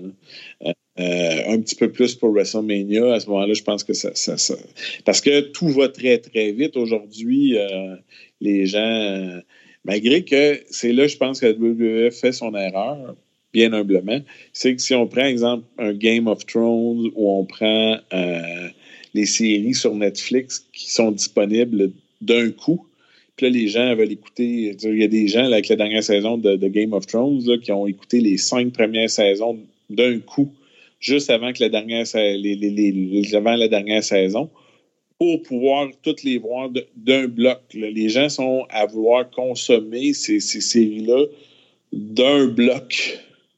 Et ils veulent, ce qui les fait particulièrement triper beaucoup plus que les dragons, selon moi, euh, c'est souvent comment les intrigues sont reliées, puis que justement, un épisode de la saison 1 a un impact sur ce qui se passe parfois en dernière saison. Et ça, les gens apprécient beaucoup en 2019, je pense, cette espèce de, lien entre les différents événements. Je veux dire, Marvel, en 10 ans, a créé 22 films euh, pour culminer. Euh, je veux dire, c'est du jamais vu. Euh, que chacun de ces films-là a un impact sur ce dernier film-là, puis que je ne sais plus c'est quoi le nombre de personnages final. Et je pense que c'est là. Et ces gens vont capables d'attendre 10 ans pour un payoff comme Avenger Endgames, pourquoi euh, on ne serait pas capable d'attendre six semaines pour voir c'est quoi qui fait que finalement les ratings vont commencer à bouger? Et si les gens se souviennent bien, la WCW à l'époque du Monday Night War va remporter victoire par-dessus victoire, puis à un moment donné, c'est même presque frustrant parce que tu te dis pourquoi? Il y a plus de gens qui regardent Nitro au lieu de Raw. Raw est tellement meilleur. Ça a pris je ne sais pas combien de semaines avant que cette clenche-là se fasse, puis que là, Raw reprenne le contrôle pour plus jamais le perdre. Mais ça a pris un certain temps. Il y a comme un délai entre la qualité versus le résultat dans l'aiguille pour que le mot se passe puis que le bouche à oreille. c'est sûr, aujourd'hui, ça peut être peut-être même un peu plus rapide avec les, les médias sociaux. Euh, maintenant, on pense de la lutte dans le temps que tu étais dans le milieu de la lutte et aujourd'hui, mm-hmm tu comme un petit peu retiré, mais tu restes quand même dans les alentours de. Oui, oui. Ben, écoutez, au fil des années, je vais travailler pour euh, Jacques Rougeau et Lutte internationale 2000, autant comme arbitre que comme aide euh, derrière le rideau pour coordonner les shows. Euh, etc. Je vais travailler pour Paul Leduc et la FLQ. Euh, et euh, bon, je vais, je vais revenir de temps à autre comme arbitre invité dans différentes fédérations. je vais produire avec la, la, TOW les quatre émissions pilotes qui avaient joué à RDS 2 autour de 2013. Donc, écrire, coordonner, produire vraiment, j'ai eu, j'étais dans les oreilles de Raymond Rougeau et de, Pierre Calouellette pour les commentaires, pour vendre chacune de nos histoires, puis bien s'assurer que les points importants visuellement soient bien transportés aux, amateurs qui regardaient l'émission. Malheureusement, on n'a pas pu sécuriser du côté de la direction de la TOW un financement qui aurait pu nous permettre de continuer, puisque RDS n'avait pas d'intérêt à, mettre de l'argent euh, dans la production. Donc, euh, ça devenait excessivement compliqué parce qu'aujourd'hui, pour produire une émission, il faut que tu sois capable de donner un produit visuellement de qualité. Euh, sinon, ben, tu es, juste juste à la télé. ça ne veut pas nécessairement dire que tu peux vraiment construire une audience. à partir de là, je vais être aussi en 2013, c'est là où euh, après plusieurs années de travail, presque cinq ans de travail, moi et Patrick Laprade, on va publier d'abord Mad Dogs Midgets and Screwjobs, qui est de l'histoire de la lutte professionnelle au Québec, qui malheureusement a été publié d'abord en anglais, puisqu'on ne trouvait pas d'éditeur pour nous publier en français au départ. Le succès de Mad Dogs Midgets and Screwjobs, le traitement que les médias locaux francophones vont donner au lancement, euh, nous fait soudainement, on a des offres euh, et euh, dans la même année, on va lancer à la semaine prochaine, si Dieu le veut, qui est la version française mise à jour euh, dans le six mois de différence ou à peu près de notre Mad Dogs Midgets and Screwjob. Donc, si les gens veulent en savoir plus en français, je vous, recommande de chercher à la semaine prochaine, si Dieu le veut. Euh, c'est vraiment, euh, comme plusieurs nous l'ont dit, la Bible de la lutte euh, au Québec.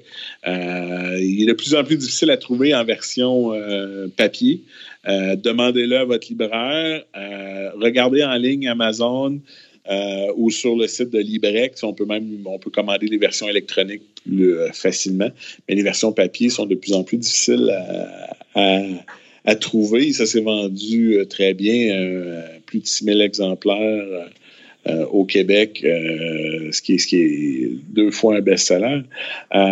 donc, ça, là-dessus, tout le monde a été super content, nous les premiers, parce que justement, ça donne la petite histoire de tout le monde et des différentes histoires, mais on en parlera plus tard dans un autre épisode. et par la suite, donc, durant la promotion de la semaine prochaine, si Dieu le veut, Maurice Maddox Vachon euh, va décéder. Et euh, on devient de facto euh, les deux dernières personnes au Québec à lui avoir parlé, à l'avoir rencontré. par conséquent, on, nous demande de faire des entrevues à répétition. Et c'est la première journée qu'on est au Salon du Livre de Montréal pour à la semaine prochaine, si Dieu le veut. Par conséquent, quand on est arrivé au Salon du Livre, on était les vedettes du jour au niveau des différents euh, éditeurs, des différentes personnes chez Librex, parce que on avait fait un nombre très, très impressionnant de médias, radio, télé, journaux, etc. Euh, et de là a germé l'idée de, euh, on devrait peut-être faire une biographie sur Maurice Vachon, une biographie complète, puisque la biographie que Maurice avait lui-même lancée dans les années 80 était, pour être gentil, plutôt incomplète. Euh, et donc, de là, on va donc euh, se mettre à l'écriture de, de, notre prochain livre, qui est la biographie de Maurice Madoc Vachon. Euh, et de là, là, c'est l'effet contraire, c'est-à-dire que le livre est traduit en anglais et est aussi publié, donc Maurice Madoc Vachon en anglais. De là, moi, je vais être choisi parce que j'ai travaillé avec lui durant les, enregistrements de la TOW avec Marc Blondin et Sylvain Grenier, par Pat Patterson, qui, depuis longtemps, euh, essaie de trouver un, écrivain pour travailler avec lui sur sa propre biographie avec la WWE. Euh, et à chaque fois, ça ne fonctionne pas. Euh, il en est déjà rendu à deux écrivains qui, remercient de ses services parce qu'il n'est pas capable de s'entendre avec eux autres, puis ils ne connaissent pas assez le sujet. Euh, ça, devient compliqué. Euh, après avoir lu ce que j'avais écrit sur lui dans le, livre euh, à la semaine prochaine, si Dieu le veut, il est, il est content. Il a l'impression que je sais de quoi je parle. Et je peux parler avec lui autant de la lutte d'aujourd'hui, la, la, lutte d'hier, ou de, ses débuts dans la lutte. donc là-dessus, ça, va très bien et on va travailler ensemble un gros six mois. Donc d'entrevues intensives, plus un, voyage chez lui en Floride pour éplucher ses photos et travailler sur les détails du livre pour finalement publier la, biographie de Pat Patterson avec le WWE, qui est Accepted, qui a connu beaucoup de succès puis qui a, fait connaître Pat, a enfin pu faire la dernière étape de, de sa libération de, sa prison personnelle euh, par rapport à, son orientation sexuelle qui a été longtemps cachée. Euh, et euh, qui est devenu, on est devenu au travers de ça de, bons amis. Et dans la dernière année, d'ailleurs, j'ai fait beaucoup de voyages avec lui pour promouvoir la, biographie.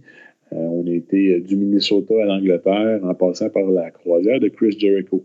Euh, donc, euh, c'est des expériences incroyables qui m'ont permis de rencontrer toutes sortes de gens.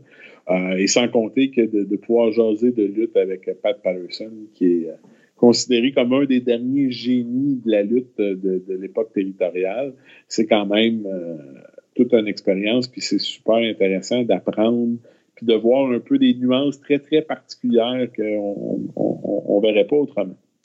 Euh, et de là, ben, comme chacun des projets a conduit à un autre projet, euh, avec la, la, la, récente, euh, le récent documentaire de HBO sur le géant ferry, Andrew the Giant, notre éditeur à Toronto a décidé de finalement, après plusieurs projets qu'on avait proposé d'accepter ce projet-là. Euh, et on a écrit, euh, donc, dans la dernière année ou à peu près, euh, moi et Patrick Laprade, toujours, la biographie la plus complète possible qu'on pouvait écrire sur le géant. Et, c'est un peu comme avec Maurice, c'est un peu. Il y, a, le personnage, il y a sa carrière, il y a ses accomplissements, oui, mais il y a un homme en arrière de ça. et dans le cas de Maurice, Maurice avait laissé beaucoup de matériel. Euh, derrière lui, beaucoup d'entrevues personnelles, surtout après sa retraite, beaucoup d'entrevues dans les journaux, une première biographie. Euh, et beaucoup de gens qui l'ont connu. Et Maurice n'était pas quelqu'un qui était très privé avec ses amis ou sa famille, donc qui partageait beaucoup de choses. Et on a, on a appris beaucoup de choses. Le géant, ça a été un peu plus difficile de creuser pour justement découvrir l'homme en arrière du personnage parce que ce qu'on s'est aperçu en cours de route, c'est que surtout à l'époque où le géant a commencé à se faire connaître en Amérique, l'histoire qu'on a fabriquée pour expliquer les origines du géant ferré se sont très, très rapidement entremêlées avec les vraies origines d'André Rosimov, euh, au point où même lui, parfois, quand il rencontrait des gens hors du monde de la lutte, euh, était toujours en train de raconter l'histoire du géant ferré et non pas nécessairement sa véritable histoire. Euh, ce qui a mélange les gens au fil des années. et, qui faisait que c'est un peu le constat du, livre, c'est qu'il n'y avait jamais de temps pour André Roussimoff. C'était toujours euh, la minute qu'il mettait le pied en dehors d'une chambre d'hôtel ou euh, descendait, euh, la minute qu'il était à l'extérieur de sa maison ou en dehors de sa chambre d'hôtel, que ce soit dans un avion, que ce soit dans un restaurant, que ce soit sur la rue, que ce soit à la... Il n'était jamais autrement que le géant Jean Ferry, Andrew the Giant. Il n'y avait pas de place pour personne d'autre. Euh, et, c'est pour ça qu'il adorait les vestiaires, parce que dans les vestiaires, il était lui-même, il n'avait plus besoin d'être André le Giant. Puis personne passait son temps à dire Oh mon Dieu, t'es donc bien grand. Euh, puis personne ne voulait mesurer sa main avec la sienne. Euh, ce genre de truc-là. et, c'est la partie un petit peu plus triste de, l'histoire du, géant. C'est-à-dire qu'il n'y avait tellement pas de coupure entre la réalité et le personnage fictif que euh, sa propre vie euh, personnelle a, été euh, probablement la victime la plus importante. Oui, puis en plus, veut, veut pas, non seulement tu as cette problématique-là de vue personnelle face à ton personnage réel, mais en plus, tu as la problématique que tu as 7 pieds 5, si je me trompe pas. Il n'y a rien qui fit pour toi. 7 et 4. 7 et 4. La, légende, et la légende on, on, croit que c'est peut-être plus autour de 7 7 et 1 à son maximum. Euh, puis après ça, la maladie, la chromégalie, l'âge ont fait que puis la lutte ont fait que la colonne a rapetissé avec les disques qui s'affaissent, etc. Il était plus autour de 7, 6, 11 vers la fin, mais avec les cheveux puis la prestance, on a toujours exagéré un petit peu. Ça fait partie aussi des choses qu'on va, on va plus loin que la légende. Mais comme on disait tantôt. C'est vraiment ça. Hein? the Giant sera toujours cette équipe. Ça ne changera jamais. Non. Puis, tu as aussi, comme je disais, il n'y a rien. Mais André Simov mesurait 6 et 11 à, la fin de sa vie. Et il n'y a rien qui fitait pour lui. Non, non, tout est à fait sur mesure. Ça, ça fait partie. Euh, ben, je veux dire, si on se souvient juste des téléphones à roulettes, je veux dire, euh, imaginez ceux qui ont connu des téléphones à roulettes, là, euh, avec les doigts, le doigt dans le trou.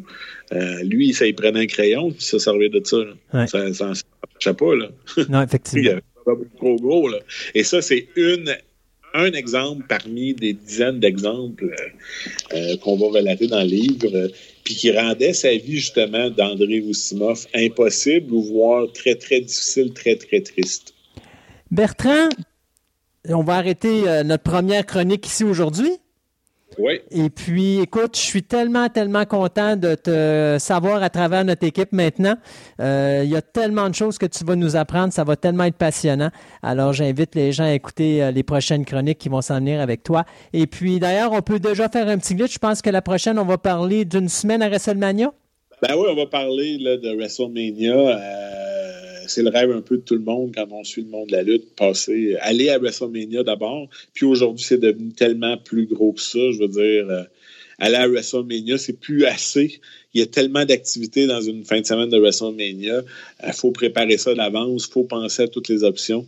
Euh, puis profiter de cette expérience-là au maximum. Puis je vous raconte un peu comment ça s'est passé avec moi et ma, et ma famille lors du dernier WrestleMania. Super. Alors on se dit à la prochaine. À la prochaine. Bye bye.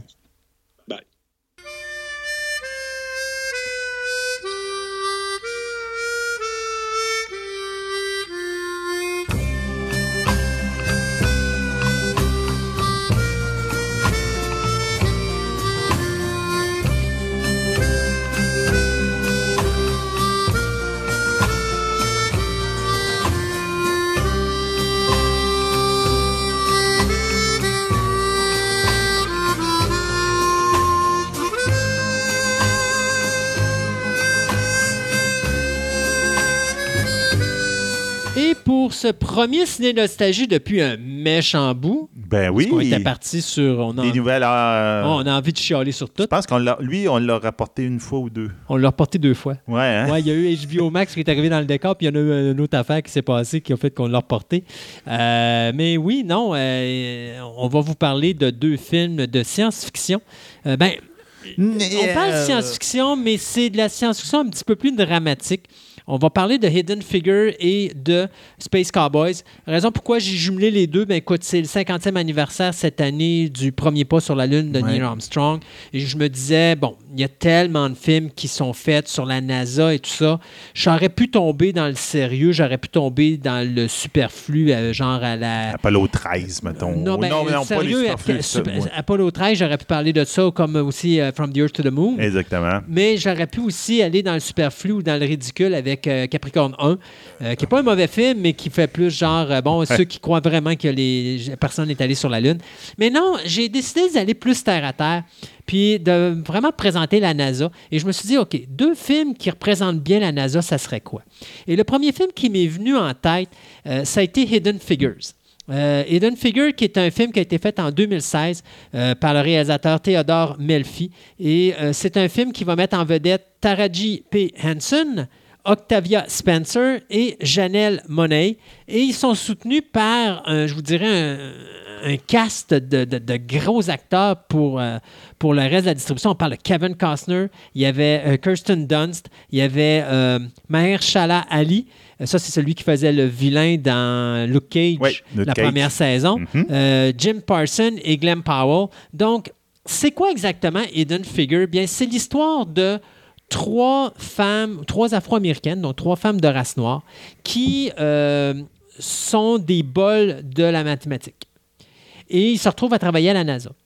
Et donc, euh, on voit trois différents types de femmes. Vous avez la mathématicienne hors pair, qui, elle, est une vraie génie, euh, qui, elle, doit recalculer tous les calculs des hauts scientifiques de la NASA. Vous avez euh, la mathématicienne et superviseur Dorothy Vaughan, qui, elle, est un personnage qui euh, cherche à assurer la place de toutes les femmes afro-américaines à travers le programme de la NASA parce que les autres, ils savent qu'à partir du moment que les ordinateurs rentrent, ben malheureusement, les Ah. femmes afro-américaines se retrouvent à la porte. Sauf qu'elle va apprendre comment fonctionnent les ordinateurs. Ce qui fait que quand la NASA reçoit les ordinateurs, les gars ne savent pas comment ça marche, puis elle, elle va apprendre comment ça marche. Fait qu'elle va pouvoir apprendre ça à ses filles, puis là, les filles vont être retransférées après dans le bureau. Et la troisième, ben, c'est une, ingé- une ingénieure, euh, Mary Jackson, qui, elle, ben, euh, fait sa place pour avoir un poste d'ingénieur officiel parce qu'il n'y a jamais eu, non C'est de femmes, mais de femmes de race noire qui vont avoir ce poste-là. Puis elle va avoir euh, l'éducation qui va avec parce Oui. qu'elle va aller à l'école, mais Oui. là, t'es un noir, t'es une femme, Ouais. noir, oublie ça, t'as pas le droit. Et donc, à ce moment-là, il est obligé d'aller en cours pour gagner sa cause, pour pouvoir aller à des cours. Puis là, le, le- le juge, il dit Oui, OK, je l'accepte, mais tu vas aller dans les cours du soir. C'est ça. Mais quelqu'un qui va la voir, le juge, c'est un des belles, un bel moment Ouais. dans cette histoire. Il dit Regarde, voulez-vous être le juge qui va faire l'histoire pour avoir donné sa place à une femme noire ça. dans le- il, y a dans- toujours, il y a toujours un moment où il y a quelqu'un qui fait quelque chose qui s'est jamais fait. Voilà. C'est là votre opportunité de passer à l'histoire. Voulez-vous être la personne qui passe à l'histoire pour ça? Le film est excellent, autant au niveau de la façon que la réalisation est faite, autant au niveau des comédiens, euh, autant au niveau de l'histoire. Le film coule, c'est incroyable. D'ailleurs, il y a une séquence qui est vraiment amusante au début, où est-ce que tu as un des personnages, ben on dit amusant, là, mais un des personnages se retrouve à travailler dans un pavillon, mais elle a besoin d'aller à la salle de bain. Il faut comprendre que ça, c'est la période des années quoi? Euh, c'est les années 50 à peu près, euh, 60. Fin des années 50, Ouais, à début des années près. 60. Euh, ben, même pas, non, c'est dans les années 60 parce qu'on est dans le programme Gemini et ça. Mercury. 60. Donc, euh, elle a besoin d'aller à la salle de bain. Mais c'est parce que c'est des toilettes pour les Blancs qui sont dans les pavillons. Et là, elle est obligée de sortir, faire 20 minutes de marche pour aller à son pavillon, pour aller à la salle de bain, puis 20 minutes pour revenir. Euh, à un moment donné, Kevin Costner, qui est son supérieur, se fâche. Il dit Écoute, tu vas où? À chaque fois qu'on a besoin de toi, tu es toujours en break. Qu'est-ce qui se passe Et là, elle te pète un gasket, mais d'aplomb, en lui expliquant Écoute, puis il faut comprendre que quand elle passe son 20 minutes, elle va partir avec tous ses livres de notes. Puis pendant qu'elle est à la toilette, elle travaille, là, elle, là, là, parce qu'il Ben oui. ne faut pas qu'elle perde de temps. Et elle lui pète un gasket en lui disant À chaque fois que je veux avoir une tasse de café, vous m'avez fait comprendre que je ne peux pas boire dans la même coupe que vous autres ou dans la même chose que vous autres parce que je vais contaminer votre café. Fait que vous m'avez fait comme euh, Un petit réchaud à café un petit à réchaud à café à part. Quand il faut que j'aille à la toilette, il faut que j'aille à tel pavillon qui est à l'autre bout de, l'emplacement de la NASA. Fait que j'ai pour 20 minutes de marche à aller, 20 minutes de. Et là, à un moment donné, Kevin Costner se rend compte de ça. Puis là, euh, première chose que tu sais, elle est retournée parce qu'elle a pété un gasket, puis elle a sacré son cap, elle a dit manger de la chenouk. Mais Kevin Costner, il l'adore parce qu'il sait que c'est une génie, cette femme-là. Elle voit des choses que personne d'autre voit et elle fait avancer beaucoup de choses. Euh, et donc, à un moment donné, il s'en va avec une masse et il fait péter tous les, les identifications de salle de bain pour les blancs ou salle de bain pour les noirs.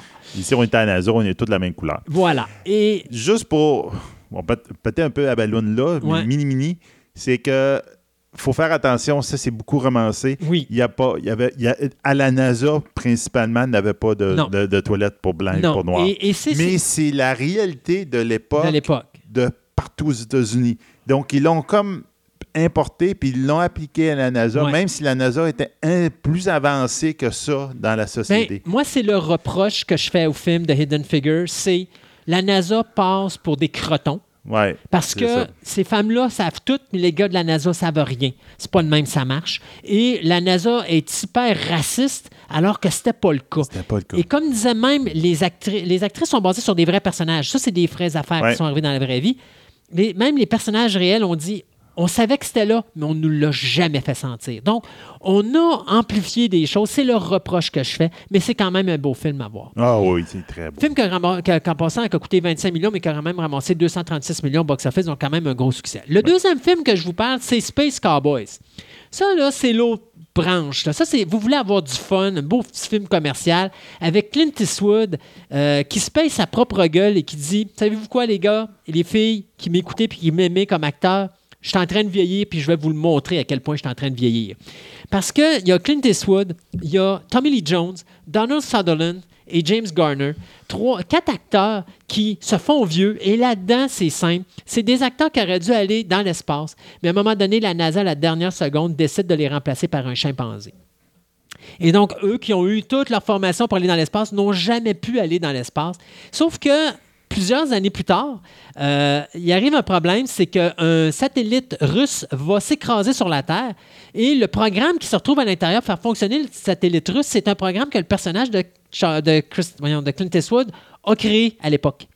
Donc, première question de Clint Eastwood, c'est comment c'est que mon programme se retrouve dans un vaisseau de la Russie? Il se sert de ça pour forcer la NASA à le renvoyer dans l'espace avec ses trois confrères. Et donc, malheureusement, malgré le fait que la NASA fait tout pour pas qu'ils aillent dans l'espace, ils n'ont pas le choix. Ils sont obligés de les envoyer en haut. Sauf qu'une fois qu'on arrive en haut, on se rend compte que le satellite de communication russe, qui est le seul satellite de communication russe, et la raison pourquoi ils doivent le réparer, c'est parce que si ce satellite-là brûle dans l'atmosphère, il n'y aura plus de communication en Russie, et donc ça va être l'anarchie c'est pas un satellite de communication russe. C'est un satellite de bombardement. Et euh, là, ben, il y a plein de questionnements qui se font et tout le kit. Excellente comédie dramatique avec une... Mais Eastwood est un maître de la mise en scène, mais les acteurs sont vraiment excellents là-dedans et on se paye. Et moi, c'est ce que j'aime. C'est des acteurs qui n'ont pas peur de rire d'eux autres mêmes. Et d'ailleurs, tu as le personnage. J'ai mon rhumatisme. Ouais, j'ai mon rhumatisme. Mais tu sais, genre, te donner une idée, là, tu as, une, séquence où est-ce que tu as le personnage de Clint Eastwood et le personnage de Tommy Lee Jones qui sont très compétitifs. Et les deux se mettent dans l'espèce de, machine, là, comment on l'appelle? Pour la centrifugeuse, ben C'est ça, ouais, pour, pour vérifier l'attraction terrestre puis la, la, gravité. Ouais, le nombre de G que le nombre de G. Et le, le, le truc qu'ils ont entre les deux, c'est lequel va te perdre connaissance en premier?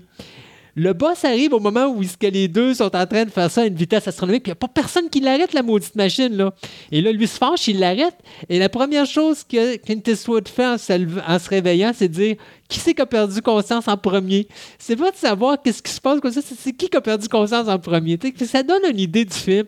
Excellent film d'action, excellente comédie. Ça vaut la peine d'être vu. Puis ça montre aussi un petit peu l'entraînement des, euh, des gens de la, NASA et des astronautes, exactement. Donc, euh, très beau petit film. Donc, deux beaux films à voir si vous êtes des amateurs de l'espace et de la conquête spatiale et surtout de la NASA. C'est fait. Oui, la rentrée est terminée. La rentrée est terminée. Tu as déjà mangé ta pomme imaginaire. C'est quand même pas si pire. Elle était bonne? Oui, elle était bonne. Bon. C'est léger un petit peu. Bon, ben, c'est parfait. Tant que ça ne te met pas un, poids sur l'estomac, il n'y a pas de problème. Euh, Je vais avoir des gaz. Oui, c'est ça. Horrible. Ça, c'est ce qu'on ne voulait pas attendre à la fin de l'émission, hein, Sébastien. Là. On risque de perdre beaucoup d'auditeurs à cause de ça. Juste ça. Euh, mesdames et messieurs, merci d'avoir été encore avec nous. Merci d'être avec nous. Et euh, vous savez, on a une faveur à vous demander vu que c'est la rentrée. Parlez de nous autres. Vous, savez, on n'a pas de pub à Fantastica. Hein. Vous êtes notre publicité. Donc, parlez de nous autres. Je sais qu'il y a des, gens qui font des, des, euh, partages sur leur page Facebook puis qui parlent de choses. Ça nous amène du monde à droite et à gauche. C'est pas tout le monde qui nous aime, mais ceux qui nous aiment, ils restent là.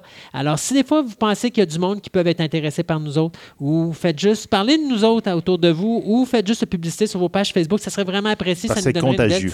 C'est contagieux, c'est ça. Ça nous donne une visibilité qu'on n'a pas. On n'a pas nécessairement les moyens financiers de se payer des pubs dans le journal pour dire on est là.